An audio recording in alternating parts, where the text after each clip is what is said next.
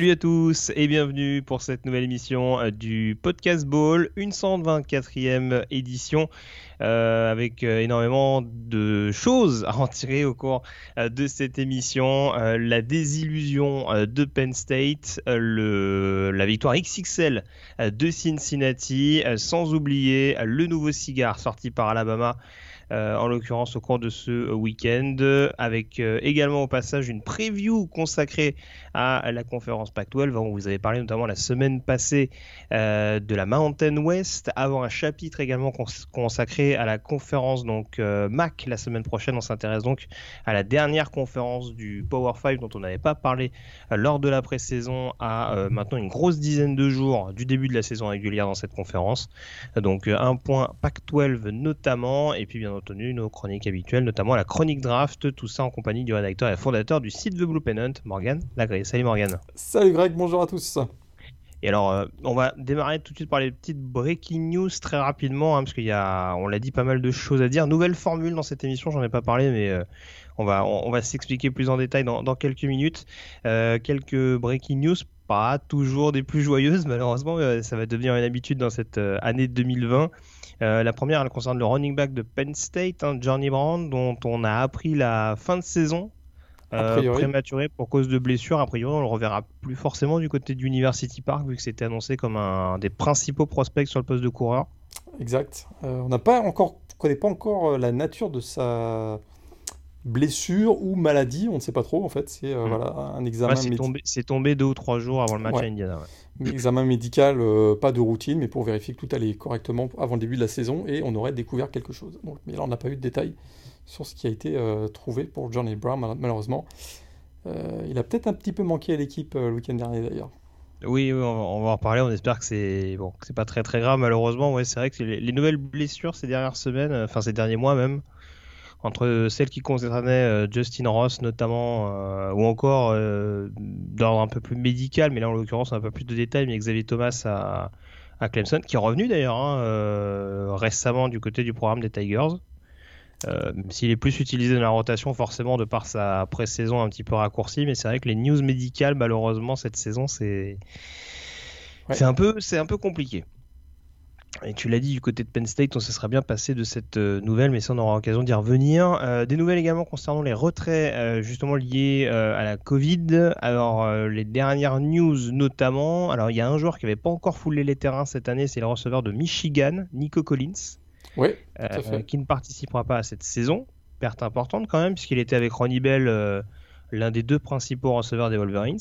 Ouais, c'est vrai. On s'y attendait quand même un petit peu parce que euh, il était absent du campus depuis le mois d'août.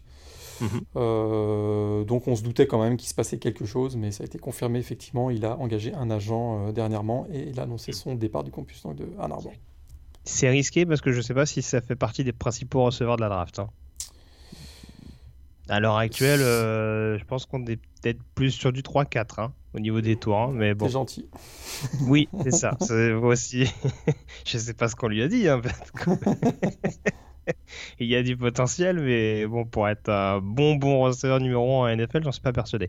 Euh, et puis par contre, des joueurs qui avaient déjà euh, joué cette année et qui se sont mis en retrait euh, pour des raisons diverses. Alors tout d'abord, on a Mark Gilbert, le cornerback de Duke. Euh, qui on le sait a enchaîné pas mal de blessures notamment ces dernières années hein, qui revenait pour sa je pense au moins sa sixième saison du côté de euh, du côté de Durham et qui finalement donc se met en retrait donc euh, voilà à mon avis on place les derniers espoirs dans une possible carrière professionnelle avant éventuellement que ça se gâte Tout à fait. Rien à ajouter? Voilà. Et alors, pour K. Williams, alors, je vais pas faire le mauvais esprit. euh, malheureusement, donc c'est pour des raisons familiales, si j'ai bien compris, qu'il euh, se met en retrait. Mais c'est vrai qu'on faisait la plaisanterie depuis pas mal de semaines. Euh, vu la situation de Kansas, on voyait pas trop l'intérêt du running back à rester durablement sur le, Kan- sur le, au sein des Jayhawks cette année. Quoi. Ouais, il aurait fallu qu'il soit vraiment amoureux de son équipe pour qu'il reste. Hein, puis, euh, bon, voilà. C'est sûr qu'il n'avait pas grand chose à gagner et il avait plus à bah, perdre qu'à gagner. Euh. C'est ça, c'est ça. Au-delà des, au des déculottés, on dira, en termes de, score, euh, il y avait quand même son utilisation qui pouvait parfois laisser un petit peu sceptique. En plus, ouais. Voilà, pour un joueur qui était censé être la star offensive, euh, même s'il y a d'autres joueurs intéressants dans cette offense, euh, bon, il y, a, des décisions qui étaient quand même un peu curieuses au niveau du, play call offensif, qui est censé quand même superviser d'assez près Les Miles quand même, de par son expérience. Donc euh, ça a peut-être joué également dans, la balance. concernant les autres breaking news très rapidement, on a appris également, alors c'est pas son week-end malheureusement, euh, Odell Beckham Jr., hein, euh, dont la saison NFL est désormais terminée pour cause de blessures et euh, qui est interdit de campus désormais du côté de, de LSU Pendant deux ans. Hein, c'est ce qui est, c'est, c'est ce qui on savait, hein, puisque il semble qu'il avait été filmé en train de donner des billets pendant, à la fin du match entre LSU et, Clemson en janvier dernier. On savait qu'il allait, potentiellement avoir des sanctions quoique d'ailleurs, c'était euh, c'était pas tout à fait garanti. Mais euh, voilà, c'est alors les sanctions, qu'on soit bien clair, hein, c'est LSU qui les prend, pas la, la NCA. C'est hmm. LSU qui s'auto-inflige finalement une, suspension pour OBJ. De, en, espérant que ça attire la clémence justement de la NCA sans doute. Exactement. dans cette affaire, la NCA avait pas beaucoup, avait pas tant que ça de moyens de pression parce que euh, l'initiative est individuelle et absolument pas organisée par, ni par LSU ni par le programme. C'est euh, peut-être même un peu sévère, je trouve, très franchement. Mais ça, c'est c'est juste mon avis. oui, oui, oui. Bon, après, euh, bon, c'est compliqué de ne rien faire. Il y a une image qui est tellement dégradante malgré tout. Enfin, dégradante, encore une fois, on va, on va pas se la jouer puritain, mais euh, bon, c'est sûr que dans plus euh, une discipline ou en tout cas un, comment dire, un, secteur où on met quand même en avant le fait que ça reste des étudiants athlètes pas payés, etc., etc. Ce type de publicité, bon, je pense que la NCS en sera bien passée. Mais voilà, après, euh, Bon, euh, en effet, LSU pouvait difficilement euh, rester les bras croisés sans rien faire. Euh, bon. Je pense que Del Beckham peut se remettre, personnellement. et puis qui, va réellement contrôler ça quand, quand, il, quand il réfléchit hein. ça, Je pense pas que la NCA a les moyens d'aller mettre un. Ouais, la NCA n'a pas les moyens d'aller mettre un inspecteur ou plusieurs inspecteurs, voir s'il est vraiment. Enfin, ça n'a aucun sens. C'est ça. Euh, et puis alors des nouvelles également d'un classique, euh, le classique concernant ah bah euh, l'affiche annuelle entre Army et Navy. Première fois depuis 1943, si je me trompe pas, que ce classique aura lieu sur campus. Et donc ce sera à West Point, dans l'État de New York, donc sur le, campus de l'Académie militaire de, Army. Et ce sera assez spectaculaire. Donc pour le, pourquoi de cette décision, c'est que étant donné que sur les campus des académies, académies militaires pardon, il y a le système des bulles finalement.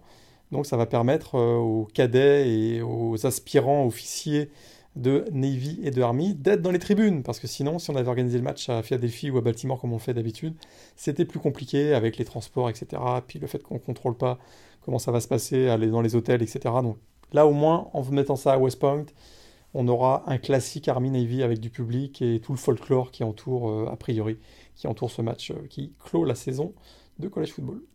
Formidable. Mais de toute façon, on imaginait bien des, spectateurs pour le moins disciplinés quand même.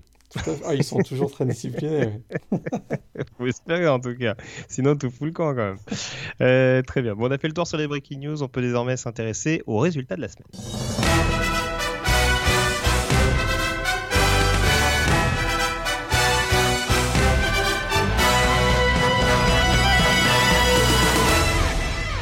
Et oui, euh, on commence désormais cette émission directement par la résultat de la semaine. Pourquoi? Eh bien, parce qu'on s'intéressera pas forcément à un match en particulier, mais vu qu'on est relativement euh, exhaustif en temps normal sur euh, les différentes affiches qui ont été disputées pendant, ces semaines de saison régulière, ben, on a décidé de les traiter entre guillemets à la volée en s'intéressant tout de même à euh, certaines affiches importantes en les détaillant en tout cas un petit peu plus que les autres euh, par le biais de deux catégories en tout cas dans un premier temps le play call qui sera un petit peu le qui mettra un petit peu en avant euh, la, bonne perf de la semaine on dira et puis le targeting la fausse note très clairement de, cette semaine. Et j'ai presque envie de commencer par celle-là, Morgan, parce que c'est forcément là où on nous attend.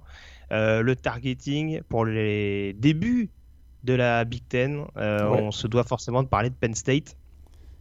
On l'avait plus ou moins identifié hein, la semaine dernière comme un possible upset alert, ce déplacement à Indiana, hein, des, des Ushers qui étaient quand même assez séduisant l'année passée, malgré le changement de quarterback et notamment le départ de Peyton Ramsey du côté de, Northwestern. Euh, on savait que Michael Penix Jr. avait pas mal de potentiel. Il a été plus que décisif sur ce match-là, malgré une rencontre un petit peu, euh, euh, on va dire, inconstante. mais au final, défaite de Penn State 36 à 35 après prolongation. Alors, il y a beaucoup de choses à dire sur ce match. C'est clair. avant de revenir sur un petit peu le, ce qu'a a clos les débats. Comment, on peut analyser cette prestation de, Penn State? Est-ce que toi, tu as été étonné de voir une équipe commettre autant d'erreurs enfin, quand, on a une équipe euh, annoncée comme favorite hein, quand même dans la, dans la Big Ten, hein, euh, classée numéro 8, c'est quand même pas anodin. Euh, les voir commettre autant d'erreurs contre une défense qui n'est pas non plus présentée comme la plus féroce de FBS, ça pose question quand même. Et puis c'est la quantité d'erreurs. Puis la, mm la diversité même, je dirais, des erreurs. C'est assez incroyable parce qu'il y a euh, d'abord une grosse indiscipline sur le match, 10 euh, pénalités sans yards, notamment sur le dernier drive. On va peut-être mm. en reparler, mais il y, a il y quand même un offside, euh, notamment de Tony, qui devrait être un des leaders défensifs, qui redonne encore la possession, donc qui, qui permet à Indiana de prolonger ce dernier drive qui est quand même décisif, puisque Indiana revient à égalité avec une conversion à deux points. Il y a un face mask aussi, si je ne me trompe pas, de Adissa, Isaac, qui coûte très très cher. Donc là, ça c'est voilà, quelques exemples de l'indiscipline, mais il y a trois turnovers, dont un fabuleux fumble euh, dans la red zone adverse du, quarterback backup Will Levis, qui se met à jouer, on ne sait pas trop pourquoi, parce que je critique vraiment ce choix, un voilà, quarterback qui, euh, qui est pas chaud, qui effectivement qui est un situation, euh, voilà, un situation quarterback parce qu'il est capable d'aller gagner des yards au sol. Mais je suis pas sûr que euh, voilà, ils ont suffisamment de répétitions dans, dans les jambes pour qu'on commence déjà à jouer ce petit jeu-là, de faire jouer un quarterback backup sur euh, dans la red zone, à jouer le, wildcat ou bon là c'était pas un wildcat en, en l'occurrence, mais d'aller faire, le faire gagner les yards au sol, résultat fumble, ça coûte cher. Et puis il y a trois turnovers avec notamment un pick six, on va en reparler. Donc là, encore une fois, un pick six, une terrible erreur. Inefficacité dans la red zone adverse, un 3 sur 6. Euh, ils sont rentrés mhm. trois fois dans la red zone avec, sont repartis avec 0 points. Ça fait quand même beaucoup. Puis on rajoute à ça un magnifique 0 sur 3 sur field goal avec deux loupés du, true freshman, euh, Jack Pingar. Puis à un moment donné, on s'est dit, bon, on va peut-être lancer euh, Jordan, Scoot, Jordan Stout. Boum, il, il loupe aussi le sien c'est ça qui est incroyable, c'est que Indiana, oui, on retient le, fantastique, la fantastique conversion à deux points avec cette image magnifique de Michael Penix. Jamais Penn State doit perdre ce match, jamais. Enfin, Indiana, ils finissent avec 211 yards offensifs. oui, non, mais c'est là où en effet tu te, tu, te dis quoi, c'est vraiment Penn State qui a donné presque les armes à Indiana pour, pour revenir dans la partie. Et ce qui est encore plus cruel sur ce match-là, parce qu'on va quand même y venir, mais Penn State fait énormément d'erreurs et on a presque envie de dire leur action la plus positive du match, même ça, c'est une action négative. Avec ce touchdown de Devin Ford. Oui, euh, absolument. absolument, tout à fait. Mais oui, absolument. J'avais même oublié celui-là. Où, euh, effectivement, euh, il n'a pas besoin d'aller marquer le touchdown à la fin qui donne l'avantage 28-20, puisqu'ils ont la possession du ballon. C'est ça. Ils sont à 21-20. Ils, ont... ils viennent de faire un super stop où il force un, turnover on down de la avec, avec, avec, deux sacs de chaque Tony, hein, parce que pour un, si tu parlais tout à l'heure de son offside, on pourrait penser qu'il est passé complètement à côté, deux minutes avant, il est ultra décisif. Quoi. Donc là, c'est là où tu comprends pas le, la bipolarité des joueurs. Quoi. Tout à fait, ils viennent de réussir le big stop défensif, ils récupèrent le ballon, il reste, il reste à peine deux minutes. Ils sont juste à manger le chronomètre en essayant d'aller chercher un first down. Alors oui, le first down, la ligne de first down est très proche de l'embut. Alors oui, c'est tentant d'aller chercher le touchdown, mais euh, c'est quand même assez simple de s'arrêter et de poser le genou à deux yards de la ligne. Il semblerait qu'il y ait eu un problème de communication euh, entre, entre la sideline et les joueurs. En tout cas, on n'a pas voulu incriminer le, le, pauvre, le pauvre running back euh, qui, Devin Ford qui, qui était si contre. Voilà, bref, il marque le touchdown, ça fait 28-20 et il redonne donc la possession à Indiana. Et là, Michael Penix n'a pas été si transcendant que ça pendant tout le match quand même. Là, il se met à jouer. Là, il, se met à jouer sérieusement. Alors là il, là, il nous sort les passes millimétrées avec des, avec des small windows et tout. Enfin, c'est vraiment un, super dernier drive de, dans le temps réglementaire. Et finalement, donc Indiana, oui, tu vois, bon, là, vous l'avez compris, vous avez vu sûrement le match, réussi à marquer le touchdown et lui-même converti à deux points pour envoyer le match en prolongation. Et, même en prolongation, la, Diagonale, la, diagonale pour trouver Filior euh, en coin d'embut, il faut quand même aller la chercher. Tout à fait, alors que, alors que tout le match, il a été incapable d'aligner euh, deux drives consécutifs de qualité. Là, il sort un super dernier drive pour aller en prolongation et un dernier drive de la, de la gagne et une conversion à deux points qui, euh, dont, tout le monde a parlé, qui est d'ailleurs extrêmement contestable pour, pour ma part. Oui, bon, on peut le dire, elle est pas vraiment valide. elle, est pas, elle est carrément pas valide. Le ballon touche la ligne, on, le voit bien, c'est sûr que. C'est ce qui laisse encore plus de regret à Penn State parce que ce match-là, au final, ils doivent le gagner, quoi. Et ils doivent clairement le gagner. On, on, va dire que pour le pour la symbolique, en effet, le suspense et tout, bon, quand on n'est pas fan de Penn State, on dit c'est super, mais bon, c'est vrai que j'avoue que ça me laisse quand même un peu circonspect. Alors, que l'arbitre, encore une fois, bon, il est juste devant. Euh, après, c'est toujours la même question. Hein. C'est toujours l'histoire du premier appel qui détermine après le reste. Si on n'a pas de preuve irréfutable, bah, on dit bon, bah allez, euh, on va pas revenir sur notre décision. Hein. on va pas. Si j'en suis pas sûr à 100%. Mais bon, là, on voit quand même que ça touche de manière assez manifeste la ligne. Donc, euh, bon, voilà. c'est un match à clairement oublier du côté de Penn State. Ouais. va, vite. Vas-y. Ouais, puis il n'y a pas même Sean Clifford, hein, le, quarterback, euh, effectivement, bon, voilà, il y a ce fait de jeu qui fait qu'ils auraient probablement dû l'emporter 35-34. Euh, euh, mais, mais sur l'ensemble du match, il y a eu toutes ces erreurs. Il y a eu cette blessure qui fait mal aussi hein, de Noah Kane. On parlait tout à l'heure de Johnny Brown qui a, été, voilà, qui a forfait pour ce match. Le backup Noah Kane qui sort très très tôt dans le match. Hein. il fait 3 courses 13 yards, il sort très très tôt. Derrière, ça laisse voilà, Devin Ford et deux freshmen. Mais euh, dans l'ensemble, la performance offensive de, Penn State était quand même. C'était un peu inquiétant. Hein. Parce qu'il euh, a fallu attendre très très tard dans le match pour que l'équipe se mette vraiment à tourner. Où Clifford, il fait pas un très très grand match, deux fois intercepté, dont une vraiment pas belle pour donner un pick six. J'en parlais tout à l'heure, vraiment. Euh, où il cherche un peu trop. D'ailleurs, on voit que ça commence déjà avec Fryermuth, donc son, son Titan, où là il le cherche, il fait une passe trop haute, très clairement mais parce qu'il abuse, il surutilise son, son. On a beaucoup utilisé d'ailleurs les tight ends dans ce match. On voit qu'on est peut-être un peu limité mm. à Jalen Dodson euh, au poste de, de receveur. C'est un peu inquiétant parce qu'il joue au Ohio State la semaine prochaine. Oui. Et euh, je suis pas très rassuré. Il n'y a pas grand chose qui m'a rassuré, à part bon, Shaki Tony qui a été quand même pas mal. On a vu aussi, il y a un, le cornerback, la porteur que, j'ai, euh, que, je voyais pas dans le titulaire, qui a été plutôt bon. Oui, Dewey Porter Junior. Ouais. qui a bien muselé euh, euh, pendant tout le match, sauf sur le dernier drive. Et, euh, mais y a, je trouve que voilà, je m'attendais, comme tu disais en intro, c'est une équipe du top 10 dont certains disaient qu'ils étaient candidats au playoff. Et d'ailleurs, j'étais pas, euh, ça me choquait pas quand on disait ça. Là, j'ai vu une équipe qui a, qui a, du, qui a du boulot, quoi, où il y a du boulot et dans tous les secteurs. Quoi. On, est d'accord là-dessus. Euh, on va revenir tout à l'heure sur le, sur le play call en détail. Mais euh, en effet, tu, voilà, pour, pour Penn State, c'est un gros gros coup d'arrêt. Et s'il y a des faits contre Ohio State, ce qui n'est pas non plus totalement farfelu, surtout avec les mésaventures et les forfaits euh, dont on parlait, commencer la saison à 0-2 dans la configuration qui est celle-ci en 2020, ça, ça va être très vite rédhibitoire. Je pense que les, les, les playoffs, bon, maintenant ça apparaît presque déjà comme un souvenir. Va, va, va vraiment falloir gagner avec la manière contre les Buckeyes. Tout à fait. Surtout que derrière, ils jouent, quand même euh, des gros programmes comme Michigan et Rutgers. Quoi. C'est ça. Bah, Michigan, on, va en parler tout de suite, hein, parce que du coup, on fait un point rapide sur la, sur la Big Ten euh, Est.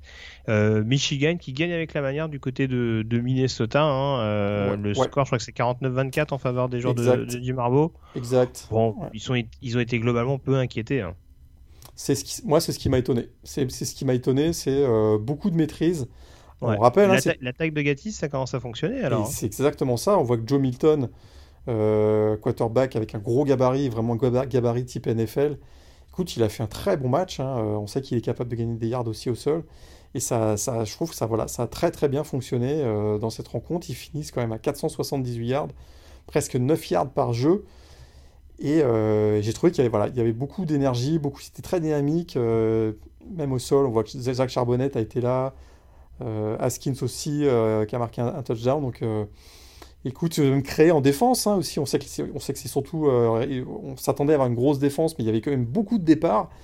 Et on voit que, bah, écoute, il y a des joueurs qui sont là. Ils ont réussi notamment un, touchdown défensif sur. Euh, réussi par Donovan Jeter après un sac de. Euh, c'était Barrett, hein, Michael Barrett qui fait le, qui fait le sac. Donc, euh, écoute, vraiment une performance d'ensemble très très satisfaisante de Michigan. On a été suffisamment critique envers eux ces dernières années pour, que, pour vraiment dire quand ça marche, ça marche bien. Parce qu'en face, il y avait quand même une équipe de Minnesota qui jouait certes en plus à, domicile et qui avait de l'expérience, notamment avec le, le duo Tanner Morgan Rachat Batman. Donc dans l'ensemble, euh, coûte 49 oui, points. Ibrahim qui leur a fait très mal au sol. Tout à fait. Donc, euh, chapeau Michigan et euh, bah voilà, on s'attendait plutôt à, une lutte entre Ohio State et Penn State dans la Big, Ten Est. On va être assez, assez objectif. On avait plutôt annoncé ça, beaucoup l'avaient annoncé. Bah, finalement, on va peut-être avoir notre duel Ohio State-Michigan avec ces derniers matchs en mois de décembre. Exactement. Euh, Ohio State, justement, qui a déroulé contre Nebraska, un victoire 52 à, 17 avec un excellent Justin Fields. Grosse euh, une, seule passe, une seule passe incomplète sur ce, sur ce match-là. Euh, bon, après, c'est moins clinquant, je trouve, que Michigan à Minnesota, mais en tout cas, ça permet aux Buckeyes de se mettre bien en jambe pour ce début de saison. petite alerte sur Crystal Levy, hein, on l'a vu sortir. j'ai pas de, d'actu, j'ai pas revu moi personnellement d'actu sur son état de forme il est, euh, euh, incertain, questionable pour le prochain match. Donc on n'a pas encore de, pas encore de, diagnostic. Euh, on ne sait pas exactement ce qui s'est passé. Donc ce sera, ce sera à surveiller très clairement. Et puis au niveau de la Big Ten West, de Est, je vais y arriver. L'autre résultat important, le dernier résultat important, c'est la victoire de Rodgers du côté de Michigan State. victoire 38 à 27. Premier match respectif pour Greg Schiano euh, pour son retour en tout cas du côté des Scarlet Knights. Premier match également pour euh, Mel Tucker du côté de Michigan State et donc euh, victoire donc des, Scarlet Knights avec Noah Vedrol à leur tête. Noah Vedrol, donc on rappelle, hein, qui est passé par UCF, Nebraska et qui atterrit à, à Rutgers et ils ont peut-être trouvé le quarterback autour duquel ils vont pouvoir construire un petit peu plus que ce qu'ils avaient imaginé. Ils ont toujours Isaiah Pacheco, bon, il a pas, voilà, qui a, conclu euh, un drive avec un touchdown, mais ils s'en sortent avec la victoire. Mais Michigan, 7 turnovers hein, dans, ce, dans, ce, match. Bon, c'est un match à, 10 il, était, il a galéré. C'était un match à 10, à 10 turnovers, mais euh, c'était euh, offensivement, Michigan State, c'était absolument horrible. Et, et Rutgers, qui est une équipe qui a pris confiance assez, assez tôt dans le match, finalement euh, s'en sort avec leur première victoire en match intra-conférence depuis 2017 quand même, donc ça, ça remontait. Et euh, écoute, euh, bravo. Et la semaine prochaine, on a Indiana Rutgers quand même. Hein. Ah, le choc le inattendu. Choc inattendu dans la Big Ten Est. Mais ouais, c'est vrai, quand on regarde les stats, ouais, 5 fumbles forcés, 2 interceptions du côté de Rutgers, on avait l'impression que c'était c'était Georgia. Hein, donc, il y a encore des automatismes offensifs à trouver. Euh, je veux bien que Mel Tucker soit un spécialiste défensif, mais ça va finir par se voir. Euh, dans la Big Ten Est, West, décidément, c'est pas possible. La Big Ten West cette fois-ci. Quand j'ai bon, je me trompe quand même. Euh, Wisconsin qui recevait donc Illinois en fin de semaine et il n'y a pas que Justin Fields euh, qui a démontré tout son talent dans cette euh, première semaine de Big Ten, puisqu'on attendait de savoir ce qu'allait donner Graham Mertz à la tête euh, des Badgers hein, après la blessure de, de l'ancien titulaire Jack Cohn. Bon, c'était pas mal, hein bah, c'était même carrément bien, écoute. Il a un peu découpé nos amis des, des, Fighting Illinois. Victoire 45 à 7 en l'occurrence des, des, joueurs de Paul Christ. Écoute, 5 touchdowns à la passe, record égalé de l'université Wisconsin. Mhm. rien que ça. C'était son premier match, on le rappelle quand même. Et 17 euh, passes consécutives à un moment dans le match. Record aussi pour la, fac de Wisconsin. Il finit avec un rating de plus de 300. Tranquille. Écoute, euh, moi, moi qui ai vu le match en direct là, le vendredi soir, euh, j'ai été vraiment impressionné. On n'avait on pas vu un, un quarterback. alors, un, style de jeu différent, mais on n'avait pas vu un quarterback aussi dominant depuis Russell Wilson, clairement, du côté de Wisconsin. Oui, c'est ce que j'allais dire. J'allais dire, oui, il dépoussière les livres d'histoire. Et juste un mec comme Russell Wilson que je vois là-bas, même s'il y est passé qu'un an. Tout à fait. Pas le même style de jeu. Hein. Pas le même style de jeu. Oui, bien sûr. Même si Russell Wilson, on sait, a beaucoup évolué dans son style de jeu. Maintenant, euh, c'est un, un, un, passeur fantastique dans la NFL. Mais écoute, là, on a vu un joueur qui, malgré son jeune âge, qui est. Voilà, c'est Richard Freshman, il semblait vraiment en, total contrôle de l'attaque de Wisconsin. Une attaque au sol, d'ailleurs, qui a, souffert, j'ai trouvé, face à Illinois, et, qui passe par, par, les airs maintenant. Révolution totale hein, du côté des Badgers. Ah Malheureusement. La, Big Ten, c'est la sec maintenant. Ouais, c'est ça, maintenant c'est la sec. C'est vrai qu'il y, a des, y, a, y a des petits airs. Malheureusement, ça pourrait ne pas durer. Oui, oui, oui, bah écoute, euh, bah vas-y, hein, dis-nous, hein, parce que j'ai appris la nouvelle tout à l'heure, hein, je vais pas le mentir, je l'ai appris en off. Puisque euh, bah, le Graham Mertz a été testé positif euh, à Covid. Donc là, il y a des protocoles assez, assez rigoureux du côté de la Big Ten. Il y aura deuxième et troisième test de confirmation, mais si c'était confirmé, euh, c'est trois matchs qui devraient rater, puisque c'est 21 jours de mise à l'écart dans le protocole de retour au jeu en 2020 pour la Big Ten. Ce serait. Euh, bon, d'abord, on lui, on, lui, souhaiterait que ce soit pas trop grave et qu'il s'en sorte avec. Euh, voilà, qu'avant tout, sa santé, ça aille bien. C'est ce qu'on lui souhaite avant tout.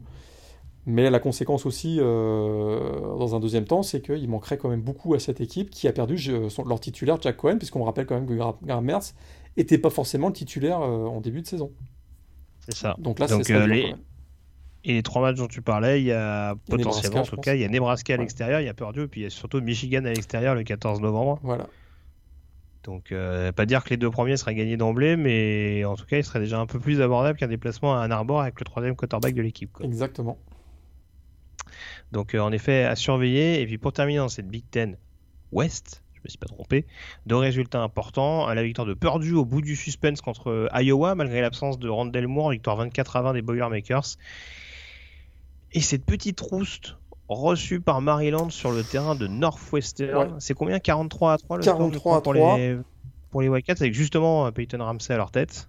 Qui a été très euh, La première de, Tola, de Tolia Tagovailoa, c'est pas aussi bien passé que pour Graham Non, zéro touchdown, trois interceptions et vraiment une attaque, euh, une attaque de Maryland qui a été en très très grande difficulté. Écoute, euh, c'est des problèmes d'exécution de base qui étaient, euh, ouais, c'était inquiétant. Une équipe de Maryland qui il y avait quand même une petite hype hein, qui tournait autour de cette, équipe. On sait, Rakim Jarrett, receveur 5 étoiles, bah recruté En, en, février dernier, Tolia Tagovailoa. Voilà, il y avait quelques éléments intéressants. On sait qu'il Mike Losley essaye d'inculquer une nouvelle culture un peu inspirée de ce qui avait été fait à Alabama, puisqu'il est passé par Alabama. Ça démarre mal, très mal. Parce qu'a priori, euh, Northwestern, c'est pas un foot de guerre non plus dans la Big Ten West, on est à peu près d'accord. Bah, alors, le, problème avec Northwestern, euh, c'est ça fait souvent les montagnes russes, c'est-à-dire que ça va faire des saisons très mauvaises et puis la, saison d'après euh, se rebooster un peu. C'est vrai qu'ils ont un nouveau quarterback, ils ont le retour d'Isaiah Bowser, même si c'est pas lui qui a eu le plus gros impact euh, au niveau du jeu au sol, en tout cas, il me semble pas, non, sur ce match-là. Donc, euh, Mais... ils s'en fait un peu marcher dessus par tous les coureurs adverses. C'est ça qui est un peu problématique. Tout à fait. Tu me vendras pas l'idée qu'on a assisté au match euh, entre le numéro 1 et le numéro 2 de la Big Ten West là.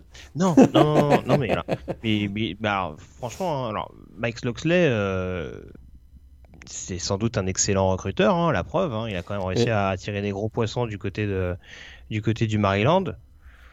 En tant que head coach, euh, bon, faut pas oublier qu'il a déjà eu une expérience de head coach qui s'est très mal passée dans le groupe of five très mal passé à New Mexico. Et effectivement, euh, on avait déjà dit d'ailleurs que sa, sa gestion euh, pendant les matchs était très très contestée, déjà à New Mexico, alors imaginez dans la Big Ten.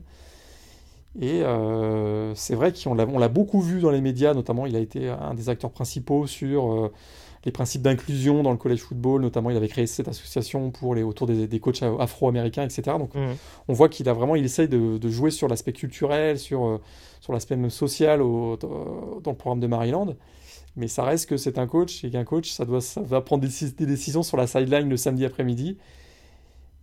Ces, expériences passées nous montrent que euh, s'il n'a pas été très efficace, on va dire, et que ça commence, ça, commence par un 43-3. quoi. Donc, euh, C'est ça, je, présage de rien, mais bon, encore une fois, comme tu le disais, euh, tout n'est pas parfait. C'est sûr que défensivement, c'est peut-être pas aussi clinquant que ce qu'on peut voir en attaque en tout cas sur le papier.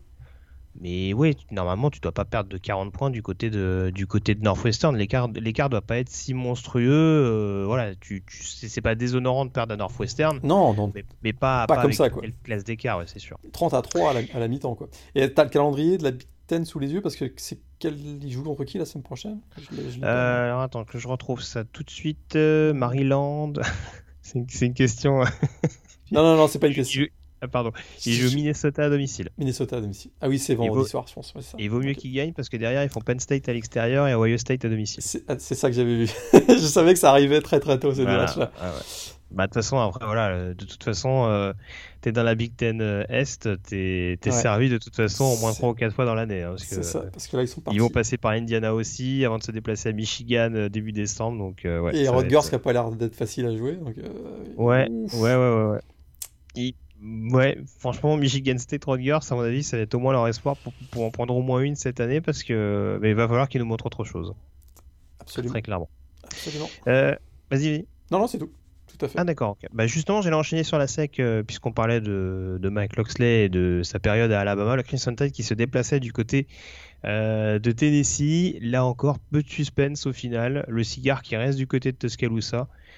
Victoire 48 à 17 euh, du Crimson Tide qui malheureusement euh, perd Jalen Waddell sur blessure, ouais, mais qui continue, euh, qui continue à être hyper impressionnant offensivement. Quoi.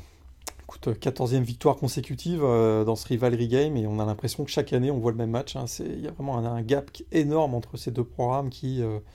on sait qu'on a été chercher du côté de Tennessee, on a été chercher Jérémy Pruitt pour justement combler ce gap écoute, ils n'y arrivent pas. Quoi. C'est très clairement, il y, a, une classe d'écart euh, très importante entre Alabama et Tennessee. Et l'attaque, l'attaque d'Alabama, c'est irrésistible. Hein. Encore 387 yards euh, pour euh, Mac Jones. Alors, pas de touchdown à la passe. Parce que, il a tout donné à Nedjaris. Exactement, à Nedjaris, qu'on est déjà 14 TD au sol en 5 matchs. C'est ça. Très clairement déjà pour la course au S-Man, hein, avec des stats pareils. Et effectivement, écoute, même la ligne offensive de. Alors, ça, c'est le seul bon point. La ligne offensive de Tennessee, si je ne me trompe pas, n'a accordé aucun sac dans ce match. Mais c'est juste que euh, malgré tout, ils sont quand même très sous pression et il y a des problèmes d'exécution. Et Guarantano, ben, voilà, il monte ses limites et on a l'impression qu'Alabama, offensivement, on savait ça tourne très bien. Ils ont resserré la vis en défense et une équipe comme Tennessee peut absolument pas suivre le rythme. C'est ça, avec un bon Malik Amour, hein, parce qu'on a vu qu'il avait notamment une interception euh, contre Georgia. Là, il fait euh, fumble recouvert et, et touchdown dans la foulée. Absolument, et de, de manière générale, les defensive backs euh, d'Alabama qui ont été beaucoup décriés, notamment après le match face à Ole Miss, mhm. là face à Georgia et Tennessee, on les a vus. Oui, il y a, euh, eu une remise en question. Il y a, eu, remise en question. Absolument, ils ont nettement meilleurs. Très clairement. Euh, du côté d'Auburn, ça a été moins clinquant du côté d'Ole Miss. Mené à la dernière seconde. Il y, a des, valises de billets qui circulent euh, entre Auburn et la ah, Je sais pas, mais ouais, ouais, ce, big play concédé aux mains de Seth Williams, euh, il a fait très très mal aux, rebelles. Ouais, tout à fait. Yes. Bah, écoute, ça c'est l'aspect positif, hein, c'est que euh, très clairement Auburn a, repris l'avantage sur un, big play. Écoute, une, passe quand même bien réussie par Bonix, mais derrière Seth Williams qui convertit avec oui, 50 yards, il fait un peu tout le boulot, quoi. C'est sûr que bon, bon, la passe est bonne sur le long de la sideline, mais derrière Seth Williams, il va, il va aller chercher les 50 yards, je pense, mm qui, le séparent. Donc c'est sûr que euh, ça, ça, a bien aidé. Ce qui a bien aidé aussi, c'est les deux interceptions de Matt Corral encore cette semaine. Mais il y, a, y a ce jeu en fin de match où sur euh, c'est un punt de Ole Miss où très clairement le voilà le punt returner de d'Auburn, j'ai oublié le nom, mais semble toucher le ballon du doigt, mais finalement donc le ballon retourne dans la dans l'embut. Finalement, on considère que le ballon n'a pas été touché. Ça aurait redonné la possession du ballon à Luis. Euh, Len Kiffin, il était, non, il était pas content là. Parce que Auburn, ça, ça, commence à se voir. Parce que, ça commence à se voir. Exactement. Euh, donc là, il se retrouve, euh, effectivement, ça fait mal. Quoi. Ça fait mal du côté de Ole Miss qui, euh, bah, qui, écoute, ils jouent pas si mal que ça, Ole Miss, mais ils sont 1-4. Oui, oui, oui, oui. Mais ça, on le dit. Hein. Bon, après, euh, voilà, c'est ce qu'on disait aussi en pré-saison, c'est qu'il y a tellement de boulot et euh, bah, après, voilà, ça insiste aussi sur ce qu'on sur ce qu'on expliquait, c'est que l'attaque peut bien tourner grâce à un spécialiste offensif comme euh, comme Kiffin, mais il y a un tel chantier en défense ah, que de toute façon, voilà, elle va prendre plus de 30 points par match, qui va pas en gagner beaucoup, beaucoup, quoi. Et Matt Corral, il va falloir qu'il se calme sur les interceptions, hein, parce que je pense qu'il en est à 8 sur les deux derniers matchs. Mais il a pas fait rentrer Plumlee hein? Ah non, il l'a fait rentrer sur des, sur, des, jeux pareils. Oui, d'accord. Parce que je l'avais vu, mais du coup, je me rappelle plus qu'il était, qu'il était rentré de manière occasionnelle. Euh, et puis LSU, qui se relance enfin dans la conférence Ouh là là. sec. Euh, contre South Carolina. Euh, victoire, attends, j'ai plus le score, c'est 52 à 24.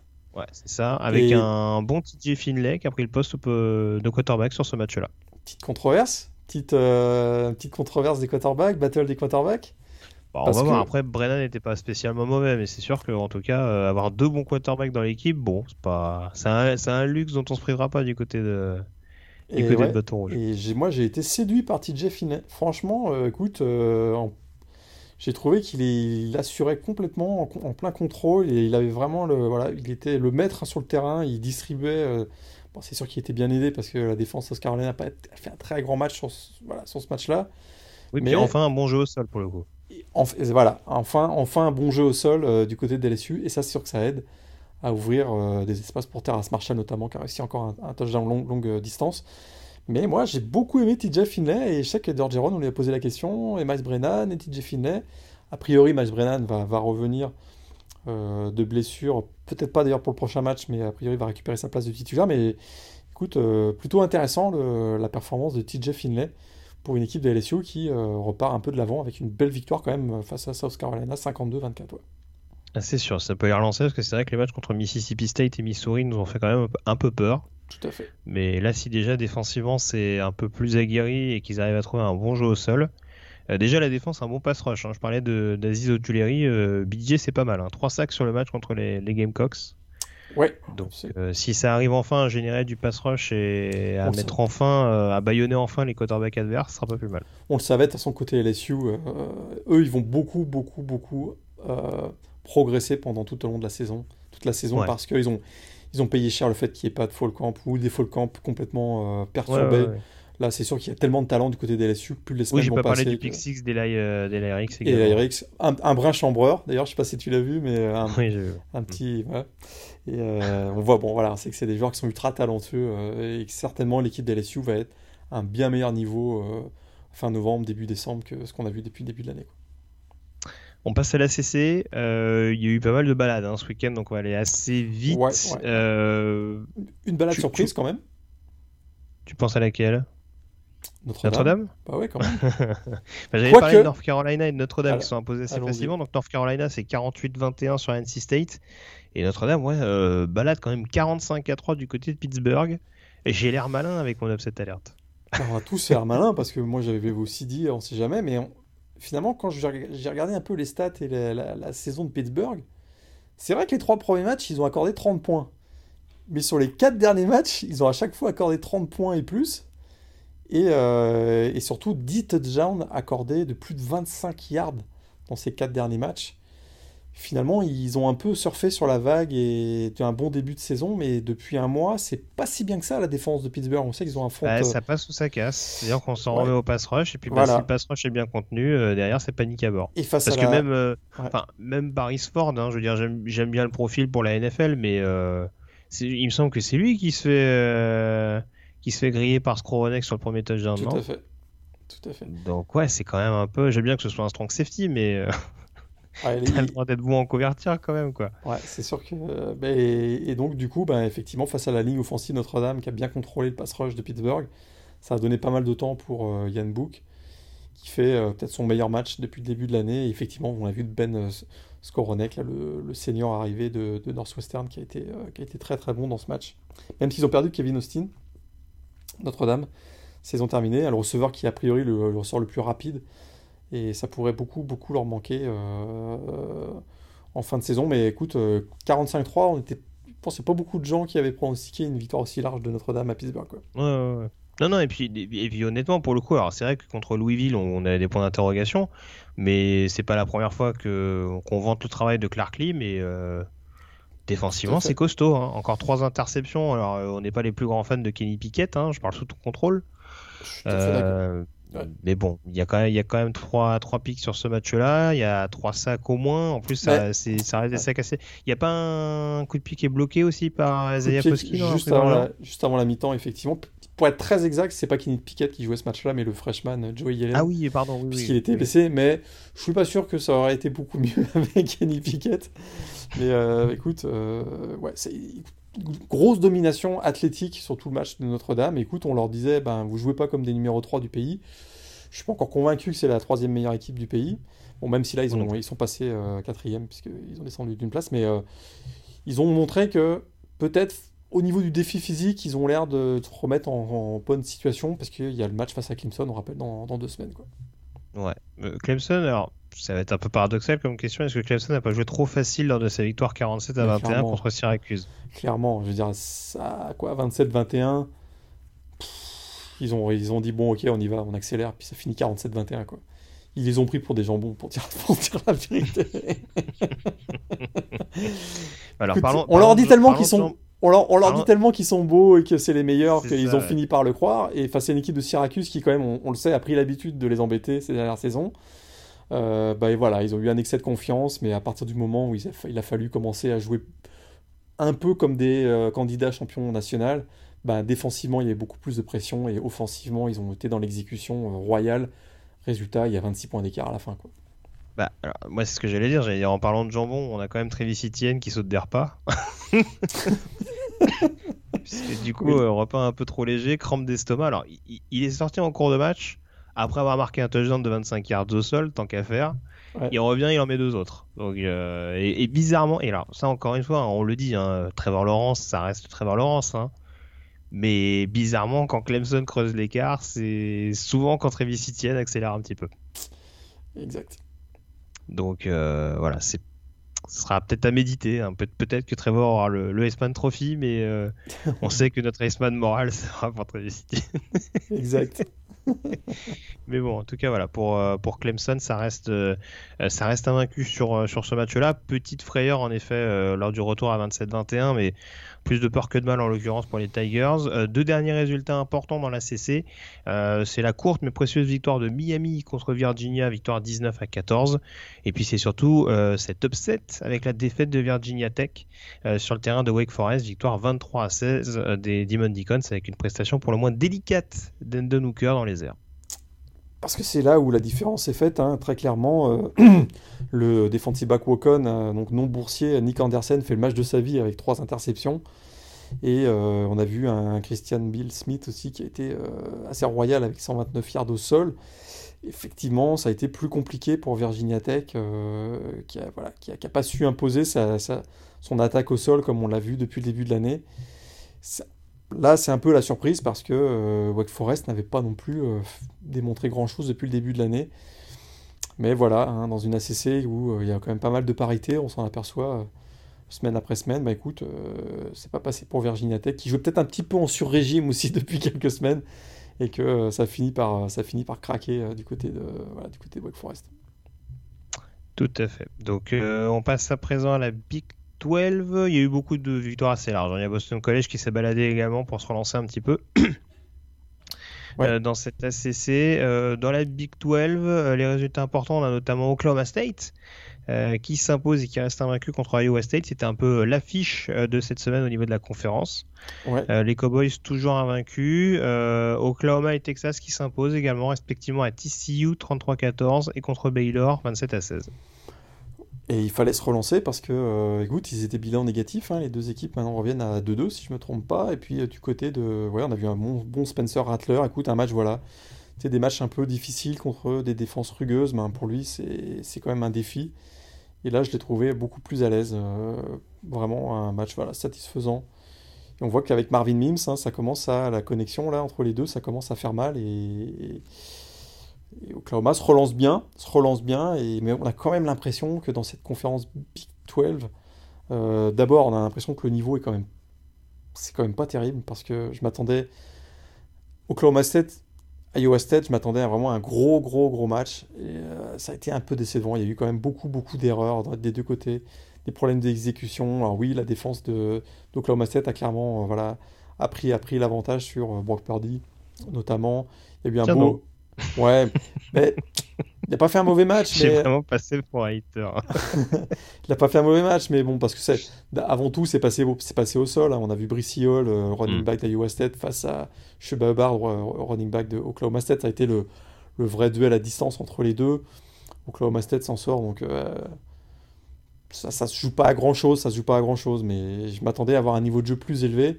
Et puis euh, Kansas State, qui est peut-être la meilleure équipe finalement, euh, qui est à 4-0 aussi en match intra-conférence, qui fait une belle démonstration face à Kansas avec une, une nouvelle victoire face au, au, rival local. Mais je trouve que la Big Ten, la Big 12, pardon, euh, le niveau est pas extraordinaire, quoi. C'est pas extraordinaire euh, cette Bah, saison. Bah encore une fois, euh, Oklahoma State, leader de la conférence. euh, alors c'est bien, il récupère Spencer Sanders, mais euh, C'est pas transcendant, quoi. quand même. Oui, ouais, c'est pas transcendant. On va... Oui, ils sont, ils, voilà, ils, sont, ils sont costauds. On voit que c'est une, une équipe expérimentée. On voit que c'est une, une équipe qui a des automatismes parce que les 3-4 gros playmakers de l'équipe sont ensemble depuis 2-3 ans. Puis que, voilà, ils ont, même si les, les préparations sont perturbées, voilà, il y a des automatismes qui sont existants. Et une bonne défense aussi. On va pas ni dénigrer. Hein, c'est pas un leader euh, complètement, euh, complètement naze non plus. mais euh, Mm. mais euh, écoute, euh, je suis pas, suis pas emballé par la Big 12. Et si on se projette un peu sur les playoffs, euh, pas anticiper Ah, le débat peut, déjà, mais avec la, Pac- sur le carreau. ouais. la Pac-12 où ils vont être, va falloir qu'il y ait vraiment une équipe qui se détache dans la Pac-12, on en parlera peut-être tout à l'heure. Là, c'est l'année du groupe of five pour les playoffs. hein. Très sincèrement, vu la, tron- vu la tête de la Big 12, euh, on va en reparler peut-être, de la, de- notamment de la AC. Ah ouais, dans le play call, ouais, c'est possible. Euh, et puis j'en ai pas parlé également pour finir justement dans, le, dans la Big 12, euh, Kansas State qui s'impose également. Pardon, petit chat dans la gorge. Kansas State qui s'impose largement contre Kansas avec encore une fois un, un Deuce Vaughn assez, assez inspiré. Ouais, exactement. Et c'est la douzième victoire consécutive de Kansas State contre Kansas dans le, dans le fameux euh, Sunflower Showdown, cette rivalité du Kansas. On a fait le point donc sur le Power 5, on va désormais enchaîner sur le Group of 5 avec justement donc le play call. Euh, le résultat positif, on dira, de la semaine euh, qui est signé de Cincinnati. Ouais, ouais, Les Bearcats qui avaient un déplacement périlleux, hein, SMU, c'était donc le numéro 16 contre le numéro 9. exact. On s'attendait à une rencontre équilibrée, euh, on n'a pas vraiment été servi parce que euh, en dehors du deuxième quart-temps, ça a été quand même un, Domination. ouais. un règne sans partage, on dira, des, des Bearcats, implacables en défense euh, et qui ont vraiment parfaitement freiné cette, cette attaque habituellement irrésistible de Southern Methodist. Ouais, encore une fois, je dirais une grosse performance de la défense de Cincinnati parce que, écoute, en face, ils avaient les Mustangs avaient quand même la quatrième meilleure attaque du pays euh, au coup, d'envoi. Euh, les Bearcats les ont limités à 290 yards. Écoute, euh, avait réussi 21 jeux de plus de 30 yards lors des 5 derniers matchs. Zéro contre Cincinnati. Ça, c'est réglé.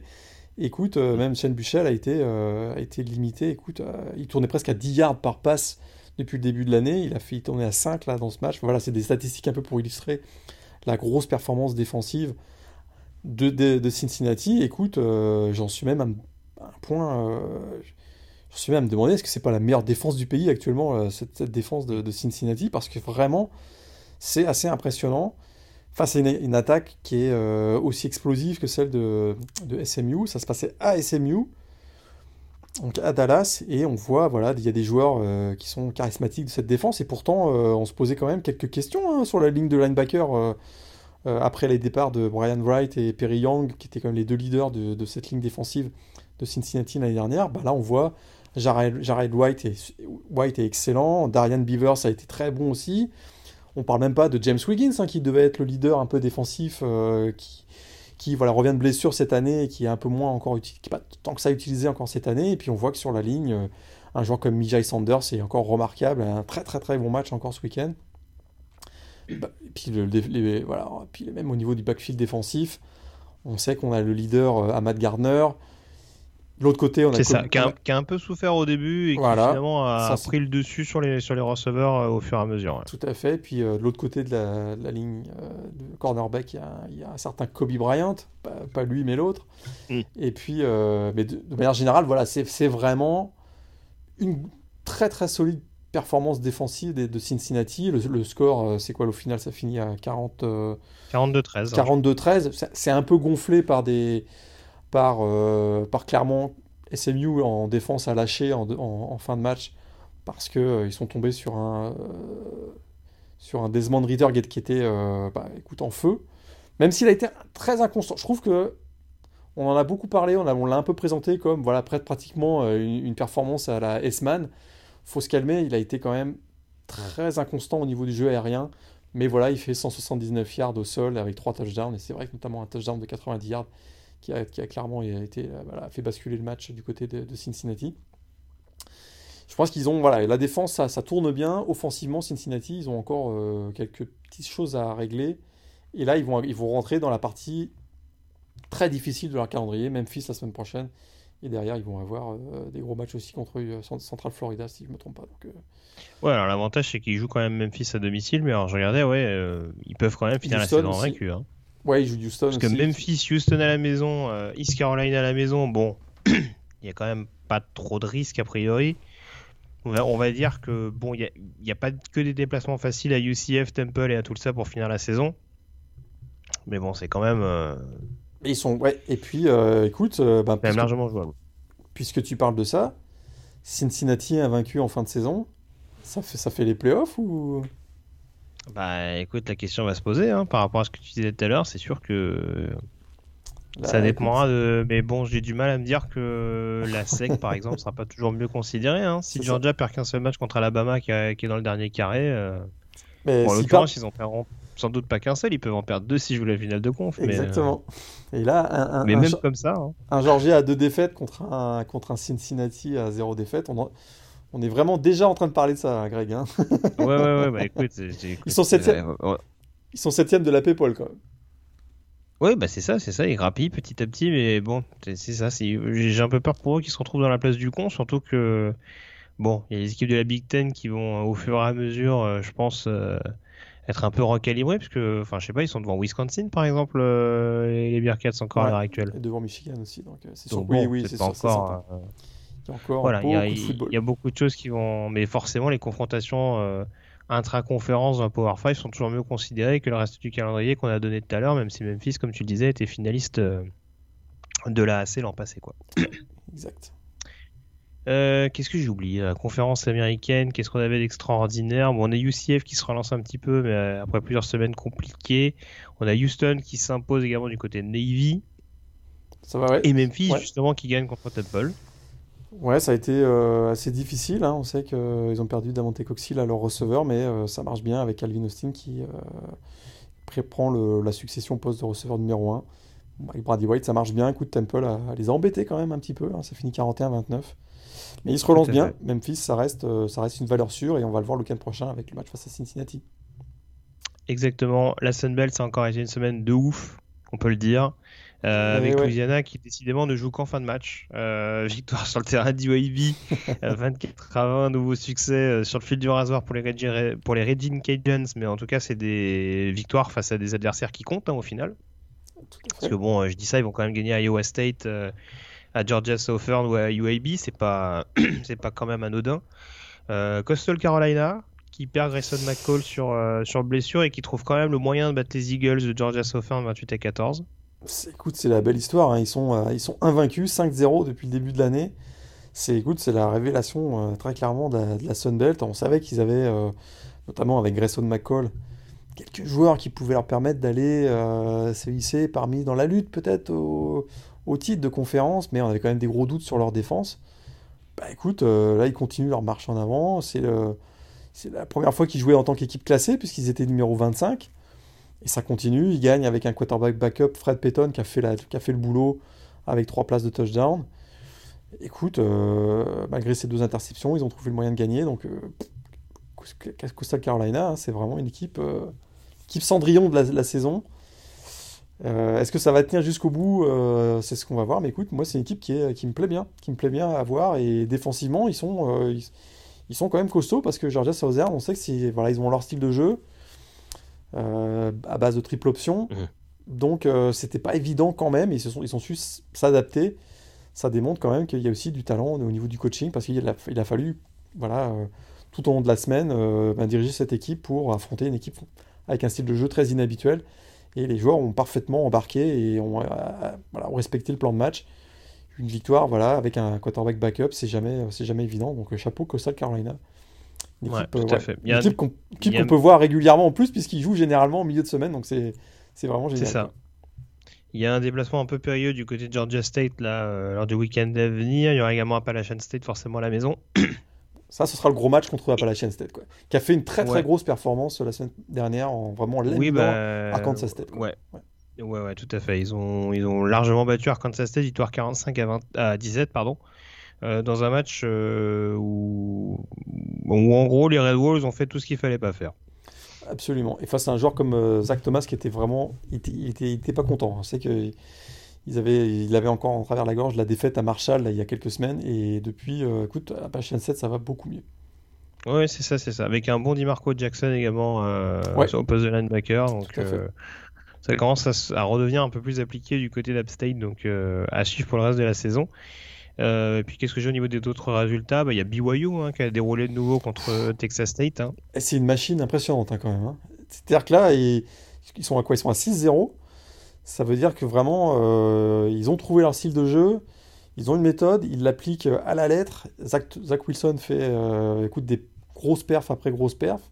Mais on sait que, notamment au niveau universitaire, c'est parfois difficile d'enchaîner les matchs comme ça, semaine après semaine, et qu'il peut y avoir des, des matchs où on passe à côté. Ben là, pas du tout. BYU, on sent qu'ils sont, ils sont complètement en pleine confiance. C'est une équipe qui, on sait qu'il y a ce match face à Boise euh, au mois de novembre, c'est une équipe qui pourrait aussi euh, être parmi les équipes invaincues à la fin de cette saison.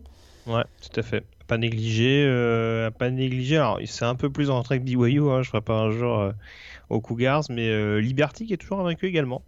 Bah, 6-0 ils font pas aussi, beaucoup hein. de bruit. Ouais, donc Ouais. calendrier est plus facile, mais ouais. Ouais, victoire contre Southern Miss. hein, on rappelle qu'ils avaient gagné quand même à Syracuse euh, la même. semaine passée. Tout à fait. Euh, bien que- gagné en plus, hein, bien gagné. Ouais, tout à fait. Ouais, Euh, je suis en train de regarder rapidement ce qu'ils ont. Alors, ils ont des déplacements à Virginia Tech le week-end. Alors, pas le week-end prochain, le week-end. Ouais. Euh, je crois que les Hokies ont été un peu vexés là récemment. Le déplacement à NC State, ça va être assez sympa aussi. Et il y aura quand même un passage par Coastal Carolina pour finir la saison. Mais mine de rien, bon, c'est une équipe qui continue de progresser et qui peut avoir un bowl pas pas trop dégueu en fin d'année en l'occurrence Tout à fait. à surveiller de près. Et puis on termine bien sûr les résultats par le... les débuts de la Mountain West dont on parlait donc la semaine dernière. Euh, Les résultats importants avec Boise State notamment qui a déroulé contre Utah State, victoire 42 à 13. Et on a également la victoire au bout du suspense de Nevada, Nevada. 37 à 34 face à Wyoming après prolongation. Ouais, on savait que euh, Nevada et Wyoming allaient être en, en lutte hein, pour une place en finale de conf. Euh, a priori, hein, font plutôt partie du, euh, voilà, la- la des, des prétendants, on va dire, derrière, au moins derrière Boise State. Et euh, bah, moi, ce que j'ai aimé aussi, c'était San Diego State, hein, une équipe qui n'avait pas marqué. je crois qu'ils avaient dû attendre la dernière semaine avant de marquer 30 points l'an dernier. 34. Brady Hawk, chapeau, pour son premier match de retour comme head coach. Ça a bien... D'ailleurs, un Hawk transformé. hein. Je sais pas si tu l'as vu, mais euh, j'ai pas pas vu ça. ah, mince, comme, je- mince comme un fil, très impressionnant. Euh, écoute, euh, j'ai du mal à le reconnaître. Et écoute, bah, écoute, 34 points, San Diego State, bravo. Mais la vraie, peut-être, la vraie surprise, c'est notre ami Nick Starkel du côté de San Jose State. Oui. Écoute, euh, très très bon match, très bon match, bon match, on va dire. Euh, San Jose State qui poursuit hein, euh, sa bonne saison de l'année dernière en battant Air Force 17 à 16. C'est ça. Avec peut-être le catch de la semaine euh, signé euh, Derek Dees du- pour, les, pour les Spartans. Tout à fait, super réception en bout d'end zone, Ouais. ouais. Donc à voir, on a Hawaii également qui s'est imposé sur le terrain de Fresno sur, le sur la dernière confrontation de, de Mountain West. Ouais.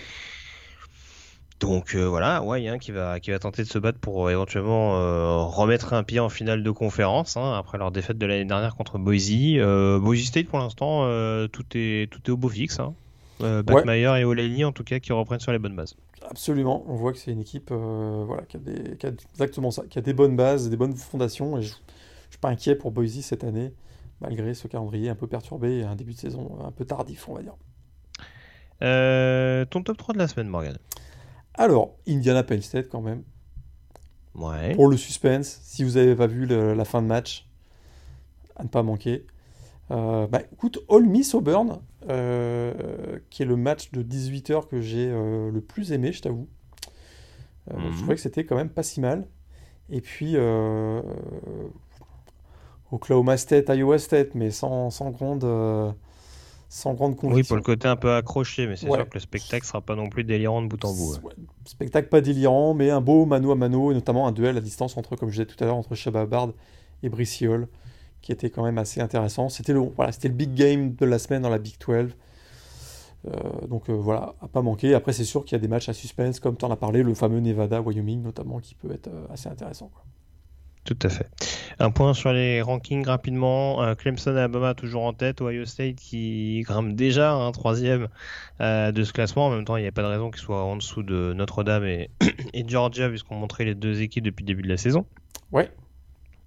Euh, Oklahoma qui reste sixième malgré sa victoire. On a Cincinnati, tu le disais, qui gagne deux places. Wisconsin également quand on gagne 5 et qui intègre le top 10 au 9e rang. Michigan qui gagne 5 places et qui remonte à la 13e place. On a Kansas State également qui remonte 16e. Indiana qui fait son entrée au classement en 17e position juste devant Penn State qui dégringole de 10 places, la plus lourde chute euh, de ce top 25. Et puis notre classement What the fuck de la semaine, c'est quand même USC qui gagne 3 places sans avoir joué et qui se retrouve 21e en l'occurrence Boise State euh, qui fait qui intègre le top 25 avant euh, enfin après sa première victoire pardon et euh, Oklahoma qui réintègre du coup ce classement donc de la P top 25 au 24e rang après son succès du côté de TCU. On a fait le point, on peut désormais s'intéresser à la chronique draft tout de suite avec notre joueur de la semaine et notre top 5 hebdomadaire.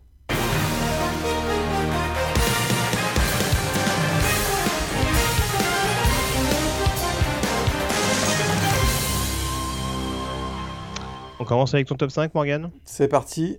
Chamboulement. On le savait, retour de la, retour de la Big Ten. Mhm. Blessure de Jalen Waddell, c'est terrible. je, ah, le, oui. je, le, sors, je le sors, je suis obligé.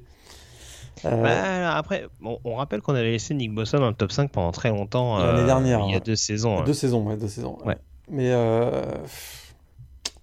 je l'ai sorti. Je l'ai sorti cette semaine. Mhm. Donc je mets euh, Trevor Lawrence toujours numéro 1.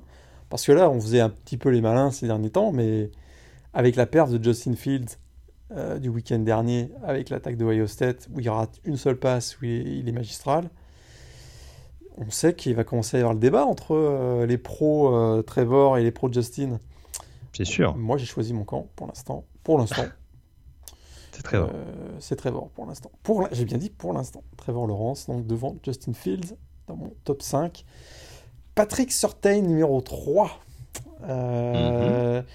J'avais pas été convaincu euh, depuis le début de l'année, notamment All Miss, ça m'avait un peu marqué. Hein, je me serais attendu à ce qu'il soit décisif dans un match comme ça, ça n'avait pas été le cas, mais là j'avoue que depuis deux semaines, il est. Bah, très clairement, les, les quarterbacks adverses hésitent à à faire des passes euh, de, son, de son côté. Quoi. Et là, en plus, il se, met, euh, il se met à jouer un peu plus en blitz. On l'a vu le week-end dernier face à Tennessee où il a réussi, euh, non pas un sac, mais un, plaquage pour perte. Puis c'est quand même un super joueur. Donc je le mets en numéro, numéro 3. Je vais te suivre, écoute. Travis Etienne, numéro 4. Ah, bah oui, quand même. Là, je vais regretter la semaine dernière, la semaine dernière de ne pas l'avoir mis on, se pose la question entre lui et Nadjaris aussi, hein, d'ailleurs. Hein. Euh, Nadjaris, il est pas loin, je pense. Mais là, trois, ah, mais la semaine dernière, c'est compliqué. Hein. Trois touchdowns encore cette semaine. C'est sûr qu'il passe pas la barre des 100 yards, mais euh, écoute, euh, il a joué en, il a joué en vomissant, donc c'est quand même pas mal. Puis, puis je garde le Kyle Pitts numéro 5, Titan de, de Florida. Mais je m'attends à ce qu'il y ait du changement dans les semaines qui viennent. Là pas mal de changements à mon avis. Ouais, ouais. Bah écoute, euh, franchement, je suis pas loin d'avoir le même classement que toi. Hein. Ah. Les, trois premiers sûrs. C'est dur de retirer Jalen Waddle, mais euh, ouais, ouais, bon, c'est sûr que ça va être compliqué de toute façon. De, vu, vu comment c'est relativement homogène derrière euh, le top 2, top 3, je mettrais Travis Etienne en 4, en effet. Euh, en 5, j'hésite toujours. Euh... Leverwood, euh, malheureusement, c'est assez inconstant en, fonction ah des, snaps. Ben, je l'ai sorti cette semaine parce que effectivement, je trouve qu'il n'est pas aussi dominant que ça. Ouais. Euh, Ouais, ouais, numéro 5. Allez, Kyle Pitts. Je l'ai pas mis ces dernières semaines, donc euh, voilà.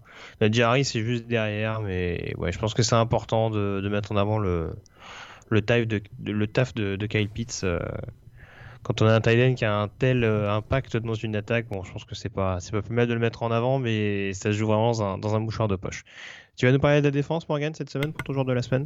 Joueur de la semaine, euh, je l'avais gardé sur mes petits papiers. Je m'étais dit, ouh, celui-là, il risque de sortir assez tôt. Je ne m'y attendais pas aussi tôt que ça. Euh, écoute, Quitty Pie, le defensive end de Michigan, un joueur senior. Euh, il a pris quand même la succession de Josh Huchet, normalement, du côté de la défense des Wolverines. Hein. il forme un excellent duo avec Aiden Hutchinson, on le sait, sur les, sur les extérieurs, en tout cas de la ligne euh, défensive de Michigan. Écoute, il a été excellent contre Minnesota samedi dernier. 4 plaquages pour perdre, 2 sacs. Alors on le sait, hein, des capacités athlétiques euh, hors, du hors du commun. J'avais ressorti cette stat qui avait été sortie il n'y a pas si longtemps. Il avait fait mieux que Von Miller sur le trick drill notamment, en faisant un 6,37 secondes alors que euh, Von Miller tournait à 6,70. Il a fait 4,55 sur le 40 yards. Vous voyez un peu le, à, qui, on a affaire. Puis voilà, c'est un power rusher. Hein. c'est vraiment, il est très très impressionnant au niveau athlétique. Il a peut-être un léger manque d'envergure. Hein. ça, ça pourrait être, ça pourrait lui être préjudiciable face au, euh, dans la NFL, hein, face aux, joueurs de ligne offensive et leurs leur longs bras interminables. Ça, ça pourrait être euh, dérangeant pour lui, mais voilà, il compense avec, euh, il compense euh, avec une très très grosse puissance athlétique de manière générale. Et très clairement, un des joueurs qui, je le vois, moi je le vois comme un potentiel top 15 dans la prochaine, dans la prochaine draft. assurément un premier tour, je vois pas comment il serait pas un premier tour. Un Quitty Pie de defensive end de Michigan. Ouais, c'est sûr qu'il continue de, de, grimper dans la hiérarchie. Enfin, c'est déjà un profil qui faisait un peu fantasmé, on dira, euh, certains scouts. C'est vrai que cette première performance euh, à Minnesota, face à une ligne qui bon est un peu en construction, mais euh, bon, il me semble qu'il y avait quand même, il y avait fait à l'aller quand même en face et il y avait quand même une. Ouais, ouais. C'était un premier match. Une hein, ligne quand même assez assez solide, ouais, c'est ça. En déplacement en plus, bon, c'est voilà il a été au, diapason euh, de son équipe. Donc, euh, ouais, non, c'est de bon augure en l'occurrence. On s'attend de lui, on s'attend de lui qu'il soit un playmaker, un joueur de big play, un joueur qui va faire basculer un match euh, sur un big play justement. Et c'est exactement. Bon, là, il a peut-être pas lui-même fait basculer le match face à Minnesota, mais on voit qu'il a vraiment cette, cette capacité de le faire. Et dans des matchs qui vont être assez coup près, il y aura le big game la semaine prochaine face à Michigan State le rivalry game, mais on sait qu'ils ont encore Penn State, on sait qu'ils ont encore Ohio State. Et d'avoir un joueur comme ça, un peu, euh, alors toute proportion gardée, mais un peu à la Chase Young, qui est capable d'aller créer voilà, le big play au moment où on a, besoin. À savoir qu'on a ça dans son effectif, c'est vraiment précieux. Et euh, c'est exactement ce type de joueur qui représente. Donc, euh, intéressant pour la défense de Michigan. Alors, mon choix est donc un attaquant, dont on a ah. parlé tout à l'heure, hein, mais ça fait quelques petites semaines qu'on en parle, hein, vu qu'il est, il est très régulièrement ciblé par son quarterback, mais ça me paraissait quand même important d'en parler. C'est Williams un receveur d'Auburn, qui finit donc à 150 yards et un TD sur ce match-là. Vous me direz, il y a un big play à la fin du match, mais en tout cas, il y a des prestations quand même globalement régulières du receveur des Tigers, qui est quand même pas le seul receveur, hein, parce que encore une fois, Anthony Schwartz et Lightstuff, c'est quand même pas des, c'est pas des coiffeurs hein, du côté de du côté du campus. Euh, et ouais, non, il y a, y a un impact quand même assez indéniable. Euh, Seth Williams, c'est un profil assez atypique. Je me devais d'en parler parce que pour le coup, il fait pas partie des top receveurs. Hein. Je pense qu'aujourd'hui, il est peut-être considéré comme un début milieu de deuxième tour. Euh, à vrai dire, euh, c'est pas un receveur qui a une énorme pointe de vitesse il a un gabarit assez, comment dire, il a un profil de receveur assez, euh, comment je pourrais dire ça, intermédiaire, si je peux parler ainsi. C'est pas un receveur qui est immense, c'est pas un slot receiver, c'est, ça peut être un receveur assez intéressant de possession, même si en effet il lui manque cette, cette vitesse peut-être un certain gabarit pour, euh, parce que pour, pour compenser justement le, comment dire, cette difficulté qu'il peut avoir parfois en termes de séparation mais c'est quand même un receveur qui a des mains assez, assez solides. Euh, qui franchement, euh, bon alors c'est vrai que on l'a vu la semaine passée, ces petits, ces petits mouvements d'humeur contre Bonix, ça je pense pas que ça, va jouer en sa faveur, mais bon ça reste un receveur qui a du caractère malgré tout, donc voilà qui peut, qui peut être important dans, des moments clés. Donc vraiment c'est un joueur, je sais pas si j'en ferai un top receveur à l'échelon supérieur, mais en tout cas ça peut être un très très bon numéro 2. Euh, à surveiller. Moi, j'avoue que des fois, je le regarde et j'ai un peu peur parce qu'il me fait beaucoup penser malgré tout à, Josh Docton. Qui avait à peu près le même, le même profil, Ah, ouais, euh, qui, était le, qui était le meilleur copain de. euh, J'ai oublié son prénom, bien entendu. De Trevon Boykin à, TCU. Et c'est vrai qu'il s'est un petit peu perdu euh, dans les limbes de la Grande Ligue euh, dès son arrivée. C'est vrai qu'il y a des ressemblances. Ouais. Ouais, en tout cas, il y a un profil qui est assez similaire et c'est vrai qu'il y, a une- il y a une domination, un impact sur son, sur son campus. Cette aptitude notamment à être hyper décisif dans les airs, où on se dit c'est bien, mais il faut pas que ça cache l'essentiel non plus. Donc euh, voilà, je pense qu'il doit encore un petit peu se développer. euh, encore une fois, dans le côté, je pense, résistance. Alors c'est vrai que le problème, c'est que les défenses de la SEC maintenant sont, je trouve en tout cas à titre personnel, avec cette intersaison, euh, elles sont quand même un peu moins robustes qu'à une certaine époque. Ouais. Et là, c'est vrai que sur le touchdown d'Olmis, bon, on va pas refaire la blague de la London Dolphins defense, hein, mais bon, c'est vrai que bon, l'action elle est superbe de sa part, mais il a pas en face de lui des morts de faim, quoi. Ouais. Donc euh, voilà. Mais encore une fois, ça me paraissait important de le mettre à l'honneur parce que c'est pas la première semaine où il est performant en l'occurrence et où il a un, où il a vraiment un impact, où il est vraiment un playmaker important de son équipe. Euh, mais voilà, il y a beaucoup de points à travailler et c'est ce que je dis aujourd'hui, c'est ce qui fait que le premier tour pour l'instant est encore difficilement atteignable parce que il y a peut-être également ce, spectre Josh Dodson ou en tout cas ce type de, profil de receveur qui fait qu'on se dit ouais est-ce que ça vaut vraiment le coup d'aligner le cash sur ce joueur? Euh, voilà c'est ce qui pose encore un petit peu question. Euh, on a fait le tour en tout cas sur cette chronique draft. On s'intéresse désormais à la preview consacrée à la conférence Pac-12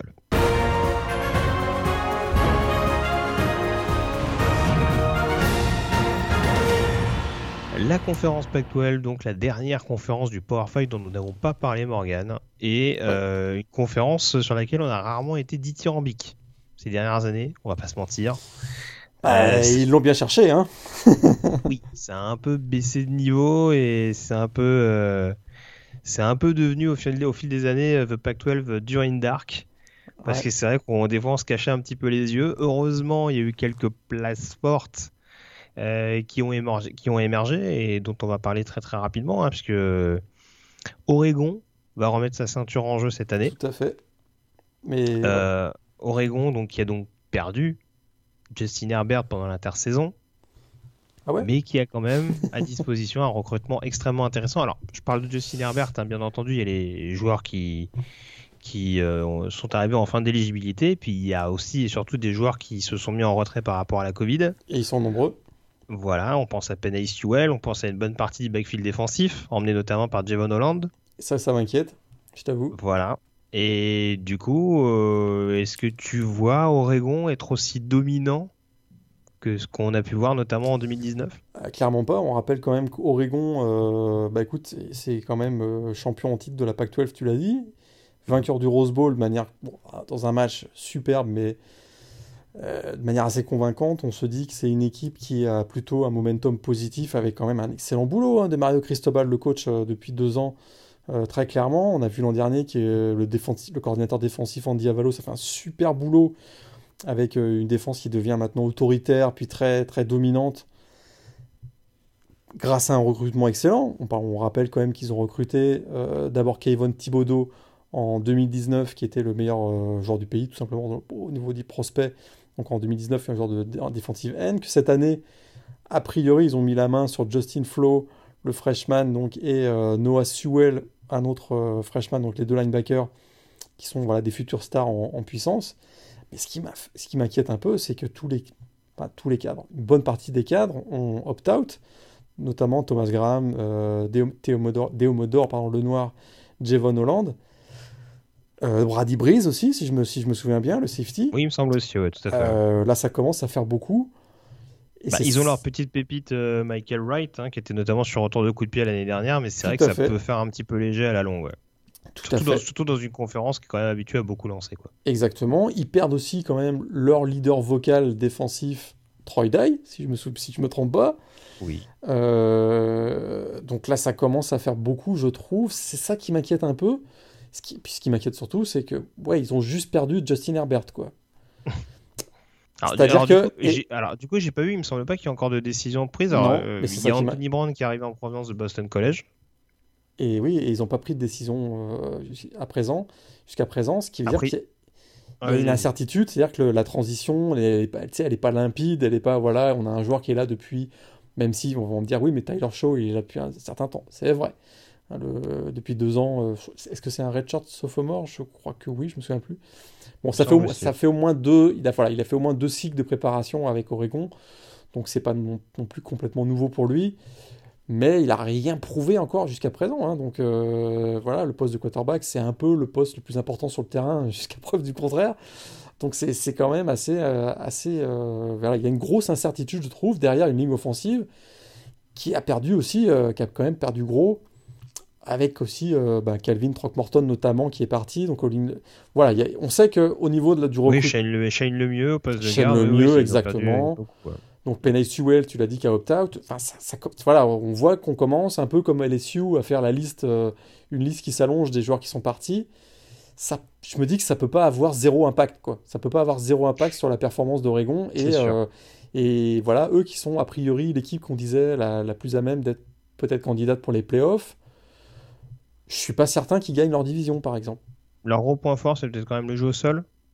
Avec le retour de CJ Verdel, et, euh, Travis Day, il y a Sirius euh, Amibilikio aussi qui est, euh, qui est en soutien aussi. Ouais, tout à fait. Ça peut éventuellement être une bonne chose pour, euh, pour les Ducks. Hein. On sait que c'est habituellement une force maintenant depuis au moins une vingtaine d'années. Mais oui, en effet, je te rejoins. Oui, c'est vrai que ça. Faut avoir le niveau global de la conférence. Encore une fois, hein. on, va en parler rapidement, mais c'est vrai que ouais, là, en l'occurrence, Oregon a moyen d'être peut-être un peu plus bousculé que ce qu'on a pu voir l'année dernière. Et malgré l'intégration de super freshmen, euh, ça peut aussi être un peu perturbé par le fait que beaucoup de cadres euh, sont aussi partis et que ouais, la, la refonte va peut-être pas se faire aussi rapidement que prévu. Quoi.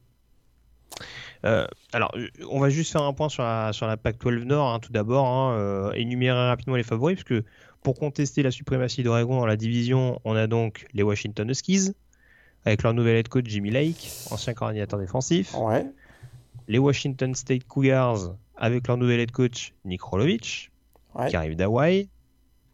Les California Golden Bears, euh, j'ai oublié son prénom bien entendu, à notre camarade Wilcox. Justin Wilcox. Justin Wilcox, merci. Euh, qui, bon, a montré de bonnes choses en défense pendant pas mal d'années et là on voit que ça commence à carburer un petit peu euh, offensivement, pardon. le Stanford Cardinal de David Cho qui doit se relancer après une très mauvaise saison 2019. Et on a les Oregon State Beavers de, Jonathan Smith, qui certes vont être en grosse reconstruction offensive cette année, mais qui ont agréablement surpris l'année passée. Euh, sur ce lot-là, est-ce que tu as une équipe qui peut éventuellement mettre le plus en difficulté les Ducks? Ben, Moi, j'ai l'impression que l'équipe qui a le plus de certitude, c'est les Golden Bears de Californie. Ouais, parce je suis d'accord avec toi. Parce qu'ils ont un jeu, ouais, bah, ils ont un jeu au sol. Euh, bah, ils ont même, tu l'as dit, ils ont une attaque qui a très bien fini la saison dernière. Euh, ils ont là, si je me trompe pas, ils ont un nouveau coordinateur offensif, euh, Bill Musgrave, qui est passé par la NFL, si je me trompe pas. Mhm, Donc, euh, ils ont Chase Garber, voilà. Ils ont Chase Garbers qui est de retour, leur, leur quarterback, qui doit être junior, si je me rappelle bien. Ouais. Qui s'était blessé l'année dernière. Ça, ça leur a fait mal. Tout à fait. Et qui revient et qui est à 13-2 comme starter, donc c'est quand même pas mal. Et puis derrière, ils ont, bah, voilà, ils ont un, trio, donc avec. Chase Garbers, mais ils ont euh, Christopher Brown, si je ne me trompe pas, et Kekwe euh, Crawford au poste de, receveur. Donc je me dis, offensivement, c'est une, il y a une ligne offensive qui euh, est, au complet, et de retour au complet, si je ne me trompe pas, ils ont quasiment 18 ou 19 joueurs de retour. donc voilà, une équipe expérimentée. Et puis défensivement, ben écoute, oui, ils ont perdu Evan Weaver, c'est certain, leur gros leader au poste de linebacker. Perdu Ashton Davis aussi au poste de safety. Mais voilà, ils ont. Cameron Bynum aussi qui est rentré par. Qui a, qui a opt-out, ouais, tout à fait. Ça, ça leur fait mal, ça, Cameron Bynum, cornerback. Mais voilà, ils ont Justin Wilcox qui était euh, l'ancien coordinateur défensif de Wisconsin, qui très clairement a assuré un changement culturel qui fonctionne bien du côté de California. Une équipe qui a plutôt bien terminé, qui a fini 8-5 hein, l'an dernier. Ils ont fini 4-5 en Pac-12 et c'est là où ils vont devoir être meilleurs cette année parce que ben, ils que des matchs intra-Pac-12 hein, cette saison. Donc ils pourront pas trop se rattraper sur les matchs euh, hors conférence. Mais voilà, je trouve que c'est l'équipe qui a probablement dans la PAC-12 North plus de certitude. Ça leur garantit pas qu'ils vont euh, faire tomber Oregon. Mais euh, écoute, on peut, glisser un mot, si tu veux, de, Washington et Stanford notamment. mais là, il y, a des, là il, y a des, il, y a des, il y a quand même des situations de, de, transition ou de remise en question du côté de Stanford qui me laissent pas penser qu'ils vont démarrer la saison avec autant de certitude que California. Après, euh, après, on, après, on va voir quoi. Bah oui, enfin, encore une fois, malheureusement, il y a des, il y a des opt-out qui font mal également. Hein, si, on prend, si on prend les deux programmes que tu as cités, euh, alors il y a le tackle Walker Little et le corner Paulson Adebo, notamment du côté de Stanford, qui, qui vont faire l'impasse sur cette campagne. Et du côté de Washington, euh, c'était plus défensivement que ça m'inquiète, alors qu'habituellement c'est quand même une force. Hein. c'est ce qui a fait notamment que Jimmy Lake a été promu en tant que head coach. Alors, je te dis pas que l'attaque va pas être un chantier parce qu'il change de quarterback, ça on est d'accord. Et d'ailleurs, à l'heure actuelle, on n'a toujours pas de certitude sur le nouveau titulaire, parce qu'a priori c'est Jacob Sermon qui prend les snaps euh, aux entraînements, mais euh, t'en parlais, il y a toujours Kevin Thompson, le transfuge de Sacramento State, qui est pas loin et qui a priori est pas le seul. Exact. À pouvoir ouais. cette place. Je crois qu'ils sont quatre a priori dans le. J'ai plus tous les noms. Crois Dylan Morris. Morris, je pense, qui était dans le, dans le lot là.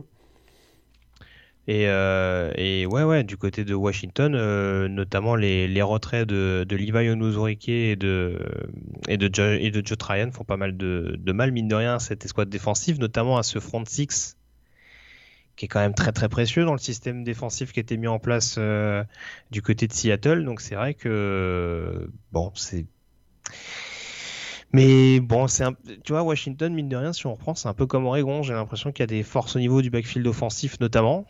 Alors backfield défensif c'est costaud Washington, hein, ça on va pas se mentir. Euh, Trent McDuffie également euh, qui est en train de se, se, développer. Il y a, il y a vraiment des, il y a... qui ça? Keith Taylor, je pense, qui est, oui, de oui, tout à fait, bien sûr, le senior, ouais, exactement, le, le, senior cornerback. Et puis même au poste de safety, il y, a, il y a deux trois joueurs qui commencent à émerger un petit peu, mais même backfield offensif, hein, comme à Oregon, euh, Richard Newton et Sean McGrew notamment, je pense que ça devrait faire le travail. Euh, donc il y a, y a de quoi faire. Après, euh, oui, c'est sûr que du côté de Washington, il y a quand même un chantier qui va être, euh, qui va être non négligeable. Ouais. Euh, D'ailleurs, les équipes du Washington, euh, beaucoup de refonte au poste de quarterback, hein, parce que c'est pareil à l'heure actuelle, à l'instant où on se parle du côté de Pullman, on a un peu plus de certitude si ce sera Cam Camon Cooper, euh, Jaden Delora. Enfin, ça, il y a beaucoup de candidats pour éventuellement savoir qui va succéder à. Ouais, L'avantage qu'ils ont, l'avantage qu'ils ont à Washington State, c'est qu'avec Nick Rolovich, il y a, je pense qu'il y a une transition. On l'avait dit à un moment de son de l'annonce de son engagement du côté de Washington. Il y a une transition qui va bien se passer parce que bah, le système est quand même assez proche de celui de Mike Leach. Hmm. Euh, donc ça, c'est peut-être un des avantages, un, un avantage, je veux, dire, mais ça reste que euh, bah, Washington State, ils sont encore, voilà, ils ont une petite régression sur les dernières saisons. Ils sont, ils sont, ils sont un peu, ils sont, ils sont un peu loin de, Washington ou de, Cal. Washington, euh, je me dis que c'est peut-être l'équipe aussi qui euh, oui, ils ont beaucoup de départs en défense, mais bon, c'est Jimmy Lake, un ancien coordinateur donc défensif, qui reprend le, qui reprend le flambeau de Chris Peterson, qui, on l'a, on, l'a dit, a, annoncé un départ un peu surprise hein, en décembre dernier. Euh, euh, lui qui avait quand même bien bien relancé le programme de Washington. Donc euh, oui, il y a une petite. Euh, voilà, ouais, c'est sûr que. Bon, ils ont Richard Newton au poste de running back euh, qui, qui, peut être intéressant quand même. Oui, ils ont, ils, ont, ils ont pas une mauvaise ligne. Hein. Ils ont bien recruté petit, en tout cas dans ce secteur-là. Un petit freshman à surveiller en défense, hein, Savel Smalls, qui oui. était un 5 étoiles ou 4 borderline 5 étoiles. Ouais, je pense que ça dépend des. ça dépend ça des classements. Des hein, sites, mais, ouais. ouais des... mais je l'ai vu en 5. Ouais. Donc là, c'est un joueur très explosif au poste de linebacker.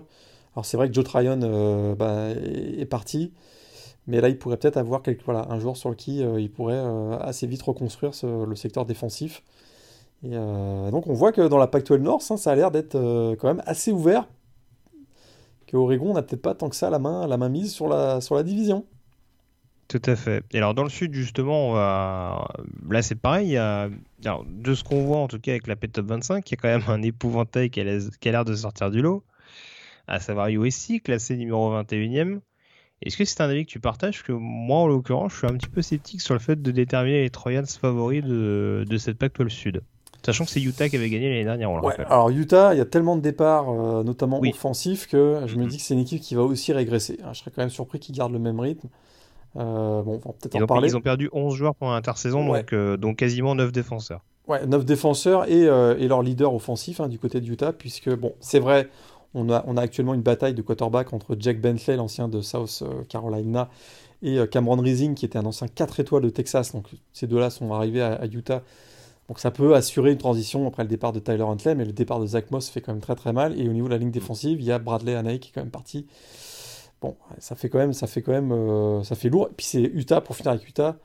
C'est un programme qui, redémarre la saison avec pas forcément un momentum positif parce qu'ils sont fait quand même, ils se sont quand même fait secouer par Oregon en finale de la Pac-12 et par Texas lors du bowl game. Donc euh, peut-être voilà, pour un, programme qui était monté jusqu'à la cinquième place l'an dernier au classement AP Top 25 me dis qu'il y a quand même du gros boulot. Et moi, USC, euh, écoute, euh, tout a changé hein, du côté du USC. Changement de président, changement de directeur athlétique, mais il y a un truc qui change pas, c'est Todd Elton. Lui, il est toujours là, le coach. 13-12, euh, si je me trompe pas, sur les deux dernières années. Mais c'est l'équipe la plus talentueuse, indiscutablement. On sait qu'ils ont eu un cycle de recrutement qui n'a pas été très bon l'année dernière. Mais voilà, il y a quand même Kedon Clovis, Slovis qui est, qui, de retour, qui a quand même marqué les esprits. Puis son, duo avec le coordinateur offensif, Graham Harrell, a quand même fait le boulot. Il y a Stéphane Carr qui est là, il y a Amonra au poste de running back, euh, Stéphane Carr, il y a Amonra, Saint Brown, Tyler Vaughn, qui sont quand même des joueurs reconnus et des vétérans hein, maintenant de cette équipe-là. Donc je me dis qu'il y a quand même oui, puis on en parlait, il y a le retour euh, Salvatore d'Elijah Vera Tucker euh, qui était annoncé justement en retrait et oui, qui devrait revenir pour occuper le poste de tackle gauche qui sonnait un petit peu creux, euh, en l'occurrence sur le tour de la ligne. Il faudra voir comment Andrew Voris revient également sur le, sur le poste de garde. Mais bon, sur les tranchées, il faudra voir, parce qu'on rappelle qu'ils ont également perdu en défense euh, hein, qui s'est mis en retrait, euh, et qui lui reviendra pas, hein, parce que lui il a pris un agent et tout, donc euh, lui a priori on le reverra plus trop du côté des laits. mais bon, ils ont toujours euh, Polotu ou, ou, ou Pili également sur la ligne défensive, donc oui, non, je je te rejoins. Je, je conteste pas le fait qu'il n'y ait pas de talent, mais c'est vrai que ce qui m'embête un peu, c'est que depuis que Clay Elton est en place, euh, je vois jamais la même équipe de USC d'un match sur l'autre. Donc c'est vrai que ça, me ça m'inquiète un peu. Et là, en l'occurrence, ils vont démarrer la saison contre Arizona State. Alors je dis pas que les Sun Devils sont plus réguliers. Mais en tout cas, je les trouve quand même sur une, sur une meilleure pente, je trouve, ces dernières saisons, surtout depuis qu'ils ont trouvé un, vrai quarterback numéro 1 en la personne de Jaden Daniels. Donc faut que ce soit, faut que ce soit, faut que ce soit complet. Mais je trouve qu'offensivement, alors ils ont perdu Eno Benjamin sur le poste de running back. Euh, ils ont perdu euh, bien entendu Brandon Ayuk au poste de receveur. Mais il y a un groupe de receveurs qui est quand même assez talentueux, avec notamment Frank Darby et euh, Eric. Tout à fait. Il y a un, un, groupe de comités dans le backfield offensif qui sera pas dégueu non plus. Donc euh, voilà, après la clé elle est défensive. On sait qu'ils ont fait venir Marvin Lewis notamment pour booster cette défense. Avec Antonio Pierce, tout à fait. Avec Antonio Pierce également. Donc euh, bon, c'est c'est ça va être comme comme souvent ces dernières années une petite curiosité à Arizona State dans cette Pac-12 Sud ou même si c'est pas l'équipe la plus glamour, euh... enfin en tout cas je parle d'un bah, point de vue joueur, hein, parce que dans le, dans le, coaching staff c'est quand même sexy hein, ce qu'on a. Ah, Jaden, euh... Daniels, il peut, il peut devenir un vrai quarterback glamour là pour le coup, parce que euh, c'est un joueur explosif qui prend, qui s'expose beaucoup euh, athlétiquement. J'ai peur que ça, ça ouais, je sais pas que ça tienne pas physiquement pour lui, mais il est sophomore ou il est junior Il est sophomore, j'ai un doute. C'est ça, hein, on est d'accord. Sophomore, Jaden Daniels je me demande si USC Arizona State, qui est le match d'ouverture de la saison à la Pac-12, c'est pas déjà la finale de la division? Ça, en, tout cas, ça peut. Après, euh, moi, moi, pour le coup, tu vois, je, vais te dire franchement, j'avais identifié euh, éventuellement un troisième candidat dont on va forcément parler. UCLA. On est parti de Kelly. Moi, ce qui m'embête un peu avec UCLA, euh, alors certes, il y a les pertes notamment de, Joshua Kelly dans le backfield offensif, mais bon, il y a, il y a Demetric Felton notamment qui revient, et puis ils ont pris Britton Brand, le transfert de Duke. Mais c'est surtout que Dorian Thompson Robinson, pour moi, est une bombe à, ah, est une bombe à ah bah, d'un point de vue turnover. Ah, ça, c'est, ça, c'est, ça, c'est le problème. C'est s'il si, nettoie pas son jeu, en notamment en réduisant le nombre de, de turnovers, UCLA a, a, a, aucune chance. Ils sont un peu légers en termes de profondeur aussi. Hein. Des deux côtés du ballon, c'est sûr qu'il va pas falloir mhm. qu'il y ait beaucoup de blessures. Bon, au poste de receveur, il y a un joueur comme Kyle Phillips qui, qui, peut, qui peut être assez intéressant. C'est ça. Mais, en défense, ils n'ont pas de pass rush. Ben, depuis le départ, en plus, je pense que. Ah, ici, est-ce qu'il joue encore au Dizzy. Euh... Au Je pense qu'il était encore là, je pense. Ouais, enfin, je... ouais, oui, si, si, il est toujours sur la ligne, ouais, mais euh, ouais, c'est vrai que. Enfin, Mais oui. En termes de, en termes de pression, c'est quand même compliqué. hein. Ouais, et puis en termes de En plus, en plus, ils perdent Chris Barnes, euh, leur inside linebacker, qui était, euh, qui était un gros gros leader défensif de cette équipe. Pour voir s'ils arrivent à, ouais. bien le compenser. qu'on voit d'ailleurs qui joue chez les Packers, hein, je pense, cette année, qui, qui- Oui. qui est plutôt, Oui, oui, euh, à fait, plutôt à, son, à son avantage. Donc, euh, donc là, UCLA, euh, faudrait vraiment qu'il y ait une révolution de la Blur Offense euh, de retour du côté des, des Browns pour. euh, je- je- Et l'année dernière, on se rappelle qu'ils avaient très mal commencé. hein. ils avaient mieux Alors, je fini. parle pas de leur, je parle, pas de leur saison 2018 qui était, Non, qui bah, était c'était apocalyptique horrible. pour les débuts de Chip Kelly, mais ouais, même 2019, ils avaient quand même très mal démarré. Là, 4-8, ils, quoi. ont, ils, ils démarrent à Colorado. Bon, petit point d'interrogation, Colorado. Je pense que ça peut être le, ça peut être le paillasson de beaucoup d'équipes cette année, Colorado. Ah, L'embauche de Carl Dorel a été pour moi, ça a été terrible. Quoi. je pense qu'ils ont essayé Bienemi et que ça n'a pas marché. Je pense aussi. D'ailleurs, il, a été- il a été recruté très tar- tardivement, bon, mis devant le fait accompli, puisque Mel, Mel Tucker est parti. euh, ça. En février, Marc mais- D'Antonio a tué Boulder. mais, ouais, mais là, Carl Dorel. euh, pff, Bah, ça c'était, bah, justement, est-ce qu'on parle de UCLA Ça s'était pas bien passé à UCLA pour Carl très mal Dorel. passé pour lui à UCLA, Carl Dorel. Dorel, donc, euh, qui, a ensuite, qui a ensuite survécu dans des postes d'assistant dans la NFL, mais euh, Oui, plutôt coach de receveur. euh, sans vraiment en NFL, convaincre. ouais. Quoi. Puis, euh, ouais, c'est sûr qu'il est passé par Colorado, donc on a fait jouer un peu les, les réseaux du côté de, du côté de Boulder, mais vraiment, je crois que même ils sont pas convaincus que c'est un, un, un coach à long terme du côté de, des, des Buffaloes. Quoi. Ouais, ouais, puis il y a changement de, il y a changement de quarterback, on sait pas trop, je crois que c'est Brandon Lewis qui tient la corde notamment pour succéder à, à Ouais, Steven Montez. Tout à fait. En plus, ils ont perdu, ils ont perdu gros avec euh, Levis Cocheno et Levis Cacheno Oui, et- aussi. et Voilà, oui, c'est ça, Montez, quoi. oui. Donc, euh, Oui, en effet, c'est c'est c'est un, c'est un peu compliqué, ouais. Être une saison un peu longue, un backfield défensif où ils ont perdu quelques joueurs euh, plus, plus éligibles. Euh, par contre, je suis très curieux de cette équipe d'Arizona. Je t'avoue, euh, départ de Khalil Tate. Alors, je vais faire une petite transition si tu me le permets, mais euh, j'ai quand même mis Kevin Sumlin sur ma chaise chaude. Parce que je suis un peu obligé, vu la situation et vu les, les premières années, euh, vu ce qu'il a montré jusque-là. euh, ouais. du côté, du côté des, des Wildcats. Après, c'est vrai que j'ai que des échos positifs pour l'instant de Grant Gunnell, qui est susceptible de prendre la suite de Khalil Tate, qui correspondait pas forcément au style offensif Ça, que voulait mettre en place Sumlin. Ça, c'est vrai. Ouais, Et je pense que ça l'a, je pense que ça l'a pas mal embêté cette histoire de Tate euh, en interne. Le fait de devoir mettre un joueur euh, qui, qui, qui était devenu très très établi au sein du programme. Bon après il l'a jamais poussé dehors, hein, il l'a jamais amené à, à transférer non plus, hein, mais euh, je, je demande à voir. Après je te dis pas que l'effectif il est monstrueux. hein. Il y a, il y a un gros gros chantier encore du côté d'Arizona, mais si tout dépend du niveau défensif de l'équipe. Mais si déjà offensivement ça arrive à mieux rouler que ce que, que ce qu'on a pu voir euh, ces dernières années, ce sera déjà une petite victoire pour Kevin Sumlin. Après, est-ce que ça suffira? Je sais pas, mais euh, ça peut, ça peut être une équipe pour la gratter, un peu dans le, pour le coup, un peu dans le même, dans le même registre que UCLA par exemple. Ouais, je pense qu'ils ont à peu près le même profil. Il faudrait vraiment que, que... faudrait vraiment que tout se passe bien pour qu'ils se mettent en, en situation de jouer peut-être euh, les troubles faits, quoi. Mais je suis pas convaincu. Pas aussi enthousiaste que toi sur Arizona. Ah non, attends, attends, attends, attends, pas enthousiaste. Ils peuvent faire une fiche négative, hein, mais déjà je les vois mieux que Colorado. Et euh, non, non, si je dois te donner un classement, ouais, c'est. Allez, ouais, peut-être 4-5 à y se tirer la bourre avec Utah éventuellement. Au mieux, quoi. Au mieux, ouais. Oui, je pense, je pense. Bah là, tu vois, pour le coup, il y a Utah, Wari- ah, il y a Utah Arizona pour commencer la saison. Ah bah parce voilà, que on va savoir. Il y a beaucoup de réponses dès la première semaine. C'est formidable. Cette, euh, ce calendrier Pac-12, il a été monté avec maestria. Euh, Est-ce que tu avais un autre candidat pour la chaise chaude en l'occurrence? Il y a beaucoup, il y a Bah, beaucoup de nouveaux aussi. hein, on l'a il dit, y a Lake beaucoup- à Washington, Rolovic à Washington State notamment. Il y a beaucoup de nouveaux. Euh, clairement, Todd Delton a un super pouvoir, donc on peut, on peut pas le mettre sur la chaise chaude, ça, ça marche pas. Euh, donc, euh, bah, Chip, Ah non, tu vas me dire David Shaw. Chip Kelly, non, David Shaw, je pense que. euh, Ah, ça fait un moment qu'il est là quand même. hein. Bah, je pense que, euh, je deux pense que c'est, de suite. euh, connaissant un peu le personnage, ce serait plus lui qui partirait qu'on lui montrerait, on, lui, lui montrerait c'est la porte. possible aussi. ouais. Ouais, ouais. C'est-à-dire un peu, euh, voilà, une fatigue, euh, un agacement et le fait de.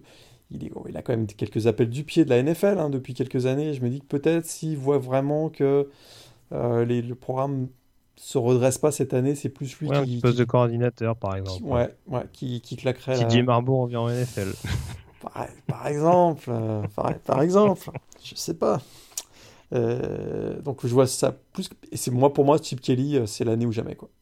S'il a vraiment, ça fait quoi la troisième année Si vraiment on voit pas se mettre en place une identité dans le jeu de- du UCLA, euh, c'est fini pour lui. quoi. Il, est quand même grassement payé. Euh, je me dis que ils doivent au moins finir avec une fiche positive. C'est le minimum. Et euh, je suis pas convaincu que ça arrive. Donc euh, Chip Kelly cette année, je m'attends à ce qu'il y ait un gros changement euh, de sa part et que l'équipe soit redressée. UCLA, c'est un programme qui doit finir. Donc c'est 7 matchs cette année dans la Pac-12 si je me souviens bien, ou 6 matchs. Alors, attends, je vite matchs fait. plus 1 le, ouais, plus un le Championship Week. Euh, ouais, il faut 4-3 minimum. Hein. Ouais, ouais, ouais, ouais. ouais. 4-3 minimum pour Chip Kelly, sinon ça saute. hein. Oui, bah, ça, c'est sûr que oui, avec une fiche négative, encore une fois, de par ce qu'on évoque et euh, de par le niveau qui est pas non plus dingue. hein, euh, encore une fois, je pense que Utah, Arizona et, et Colorado, même si sur un match euh, tout reste ouvert, euh, c'est quand même, c'est quand même à ta portée, quoi. Tout à fait. Ta finale, du coup, eh, si j'en déduis un petit, un petit USC California? Ouais, moi je, moi je sais ce que je vise. USC Cal et USC champion. Ah, d'accord, très bien. Bah écoute, euh, je sais pas, j'ai hésité. J'y vais quand même avec un petit Oregon Arizona State. Ouh Intéressant. Oregon Arizona State, et alors je t'avoue, j'ai pas poussé vite jusqu'à mettre Arizona State vainqueur. Pour l'instant, je vais rester sur, euh, sur Oregon. Parce que je trouve qu'ils ont quand même euh, ils ont quand même un peu de profondeur par rapport au recrutement. euh, même si encore une fois, tout va peut-être pas se mettre en route d'emblée. Mais euh, ouais, j'irai sur Oregon vainqueur face à, face à Arizona State. Mais euh, question sous-jacente, euh, tu ne vois pas un représentant de la Pac-12 en playoff. Ben, déjà, bon, mathématiquement, ça va être compliqué pour eux avec le fait qu'ils aient que 7 matchs dans leur calendrier. Ça, c'est euh, le niveau général de la Pac-12. On a, on les a pas encore vus jouer, donc on fait que euh, imaginer des choses, mais euh, me laisse pas penser que le, comité va considérer plus que ça le, champion de la Pac-12, même invaincu. Sauf s'il y a une équipe qui se détache vraiment, imaginons un California qui soit vraiment complètement dominant, ou euh, Arizona State qui euh, se met à être ultra dominant, ou USC qui se met à être ultra dominant. Mais de manière générale, je vois pas la- le représentant de la Pac-12 en playoff cette année. non. Surtout qu'il n'y a, Ouais. pas de- y a pas de match, euh, comme on l'avait dit, il n'y a pas de match hors conférence qui vient un peu valider une performance. Euh, tu as une victoire de, une victoire de la Pac-12 contre une équipe de la SEC, ben ça, c'est sûr que voilà, ça peut, ça peut jouer dans la balance. Là, cette année, ils vont jouer dans une bulle. Euh, la bulle ces dernières années n'a pas montré qu'elle était euh, top top niveau. Donc ça me, ça me laisse pas très optimiste pour, euh, pour la Pac-12. quoi. Très bien. Bah, écoute, on, a fait le point. On rappelle hein, que cette conférence Pac-12 donc, démarre le week-end du 7 novembre. Donc on s'y prenait un peu en avance, notamment pour pouvoir couvrir la, la conférence MAC la semaine prochaine qui démarrera au même moment. Ouais. Mais euh, voilà, avec notamment les principales affiches. Alors j'en ai donné quelques-unes rapidement, mais la première semaine, on aura donc euh, euh, dans la Pac-12 Sud USC Arizona State, Utah Arizona et Colorado UCLA. Puis dans la Pac-12 Nord, Oregon qui démarrera contre Stanford. Pas évident quand même comme réception pour démarrer. Ouais, Euh, on aura un, un assez excitant California-Washington malgré tout. tout à fait. Et puis Oregon State-Washington State qui sera un petit peu le, on dira le, match un peu plus discret de la division, mais qui sera quand même à surveiller, notamment de par les, les questions au poste de, de quarterback. Et ce qui est intéressant, c'est que cette année, il y a des matchs le vendredi et des matchs, rappelons-le quand même, euh, en, à 18h, si je me souviens bien, euh, notamment le Arizona State USC, qui se joue donc à 9h du Oui. matin euh, sur la côte ouest. Intéressant. Tout à fait. Pas falloir faire une Travis Etienne, là, en l'occurrence. hein. Non. Pas falloir se louper. Euh, on a fait le point sur cette preview. On termine désormais avec euh, la... le- une autre preview, en l'occurrence, celle Ouais. de la week euh, 9. Exact.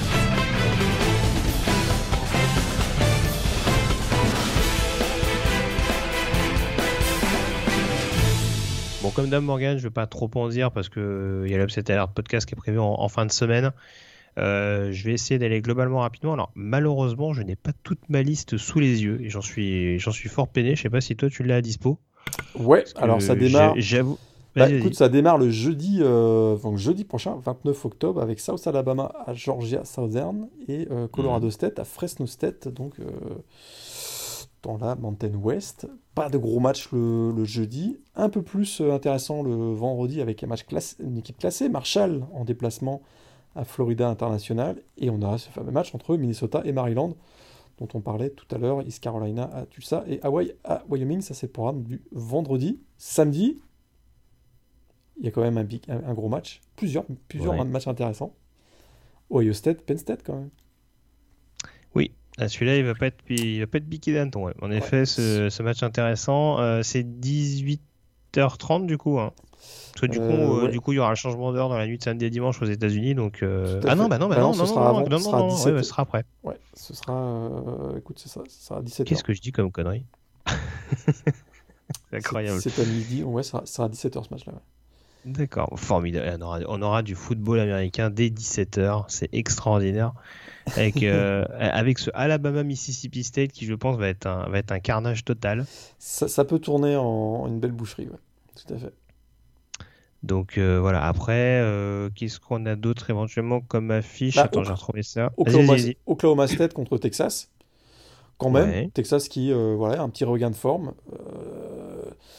Oklahoma State, hein, s'ils veulent valider leur nouveau statut de favori et de candidat peut-être au playoff, hein, ils, doivent, euh, ils doivent gagner face à Texas, et je dirais bien gagner face à, face à Texas. Mais un autre match qui va être intéressant, c'est Cincinnati-Memphis.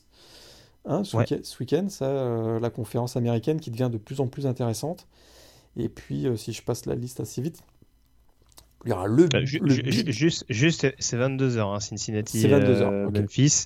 Et le Oklahoma, Texas. Alors, j'essaie de calculer rapidement, c'est pas évident. Je crois que c'est 2h du matin. Ok. Et euh, Je le vois à 21h américaine, donc je pense que c'est 2h du matin. Ça fait 2h du matin, exactement. Et le, le big game de la. De la... Bah, il y a Michigan State contre Michigan, quand même.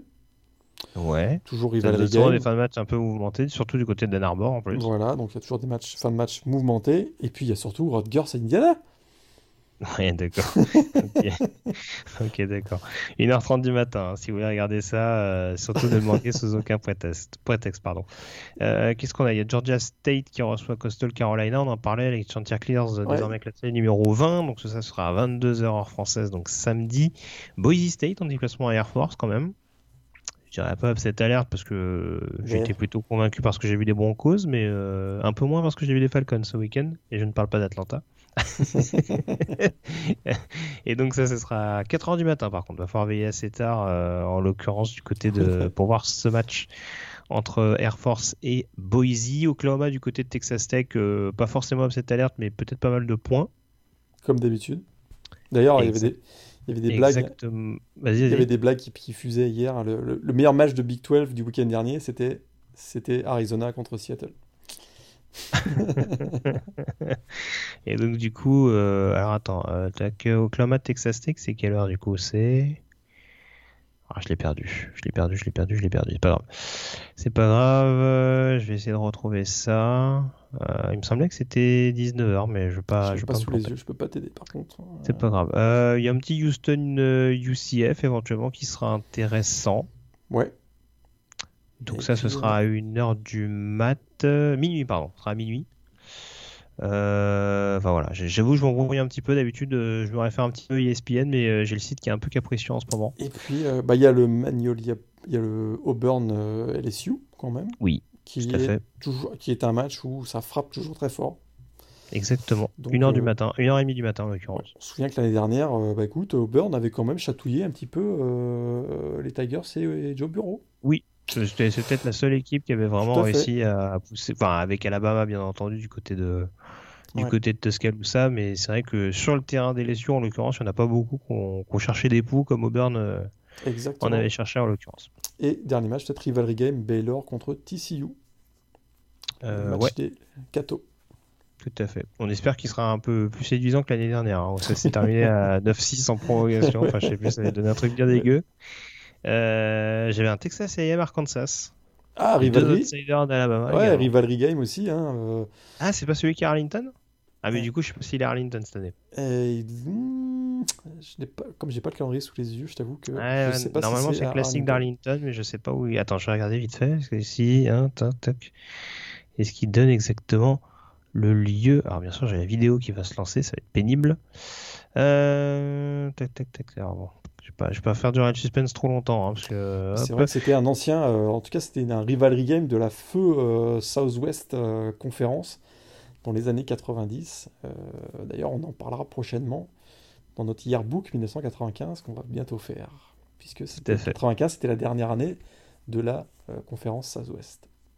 on s'excuse hein, pour ceux qui attendent avec impatience le yearbook, mais bon, Sinon, ça va nous faire des émissions vraiment à rallonge.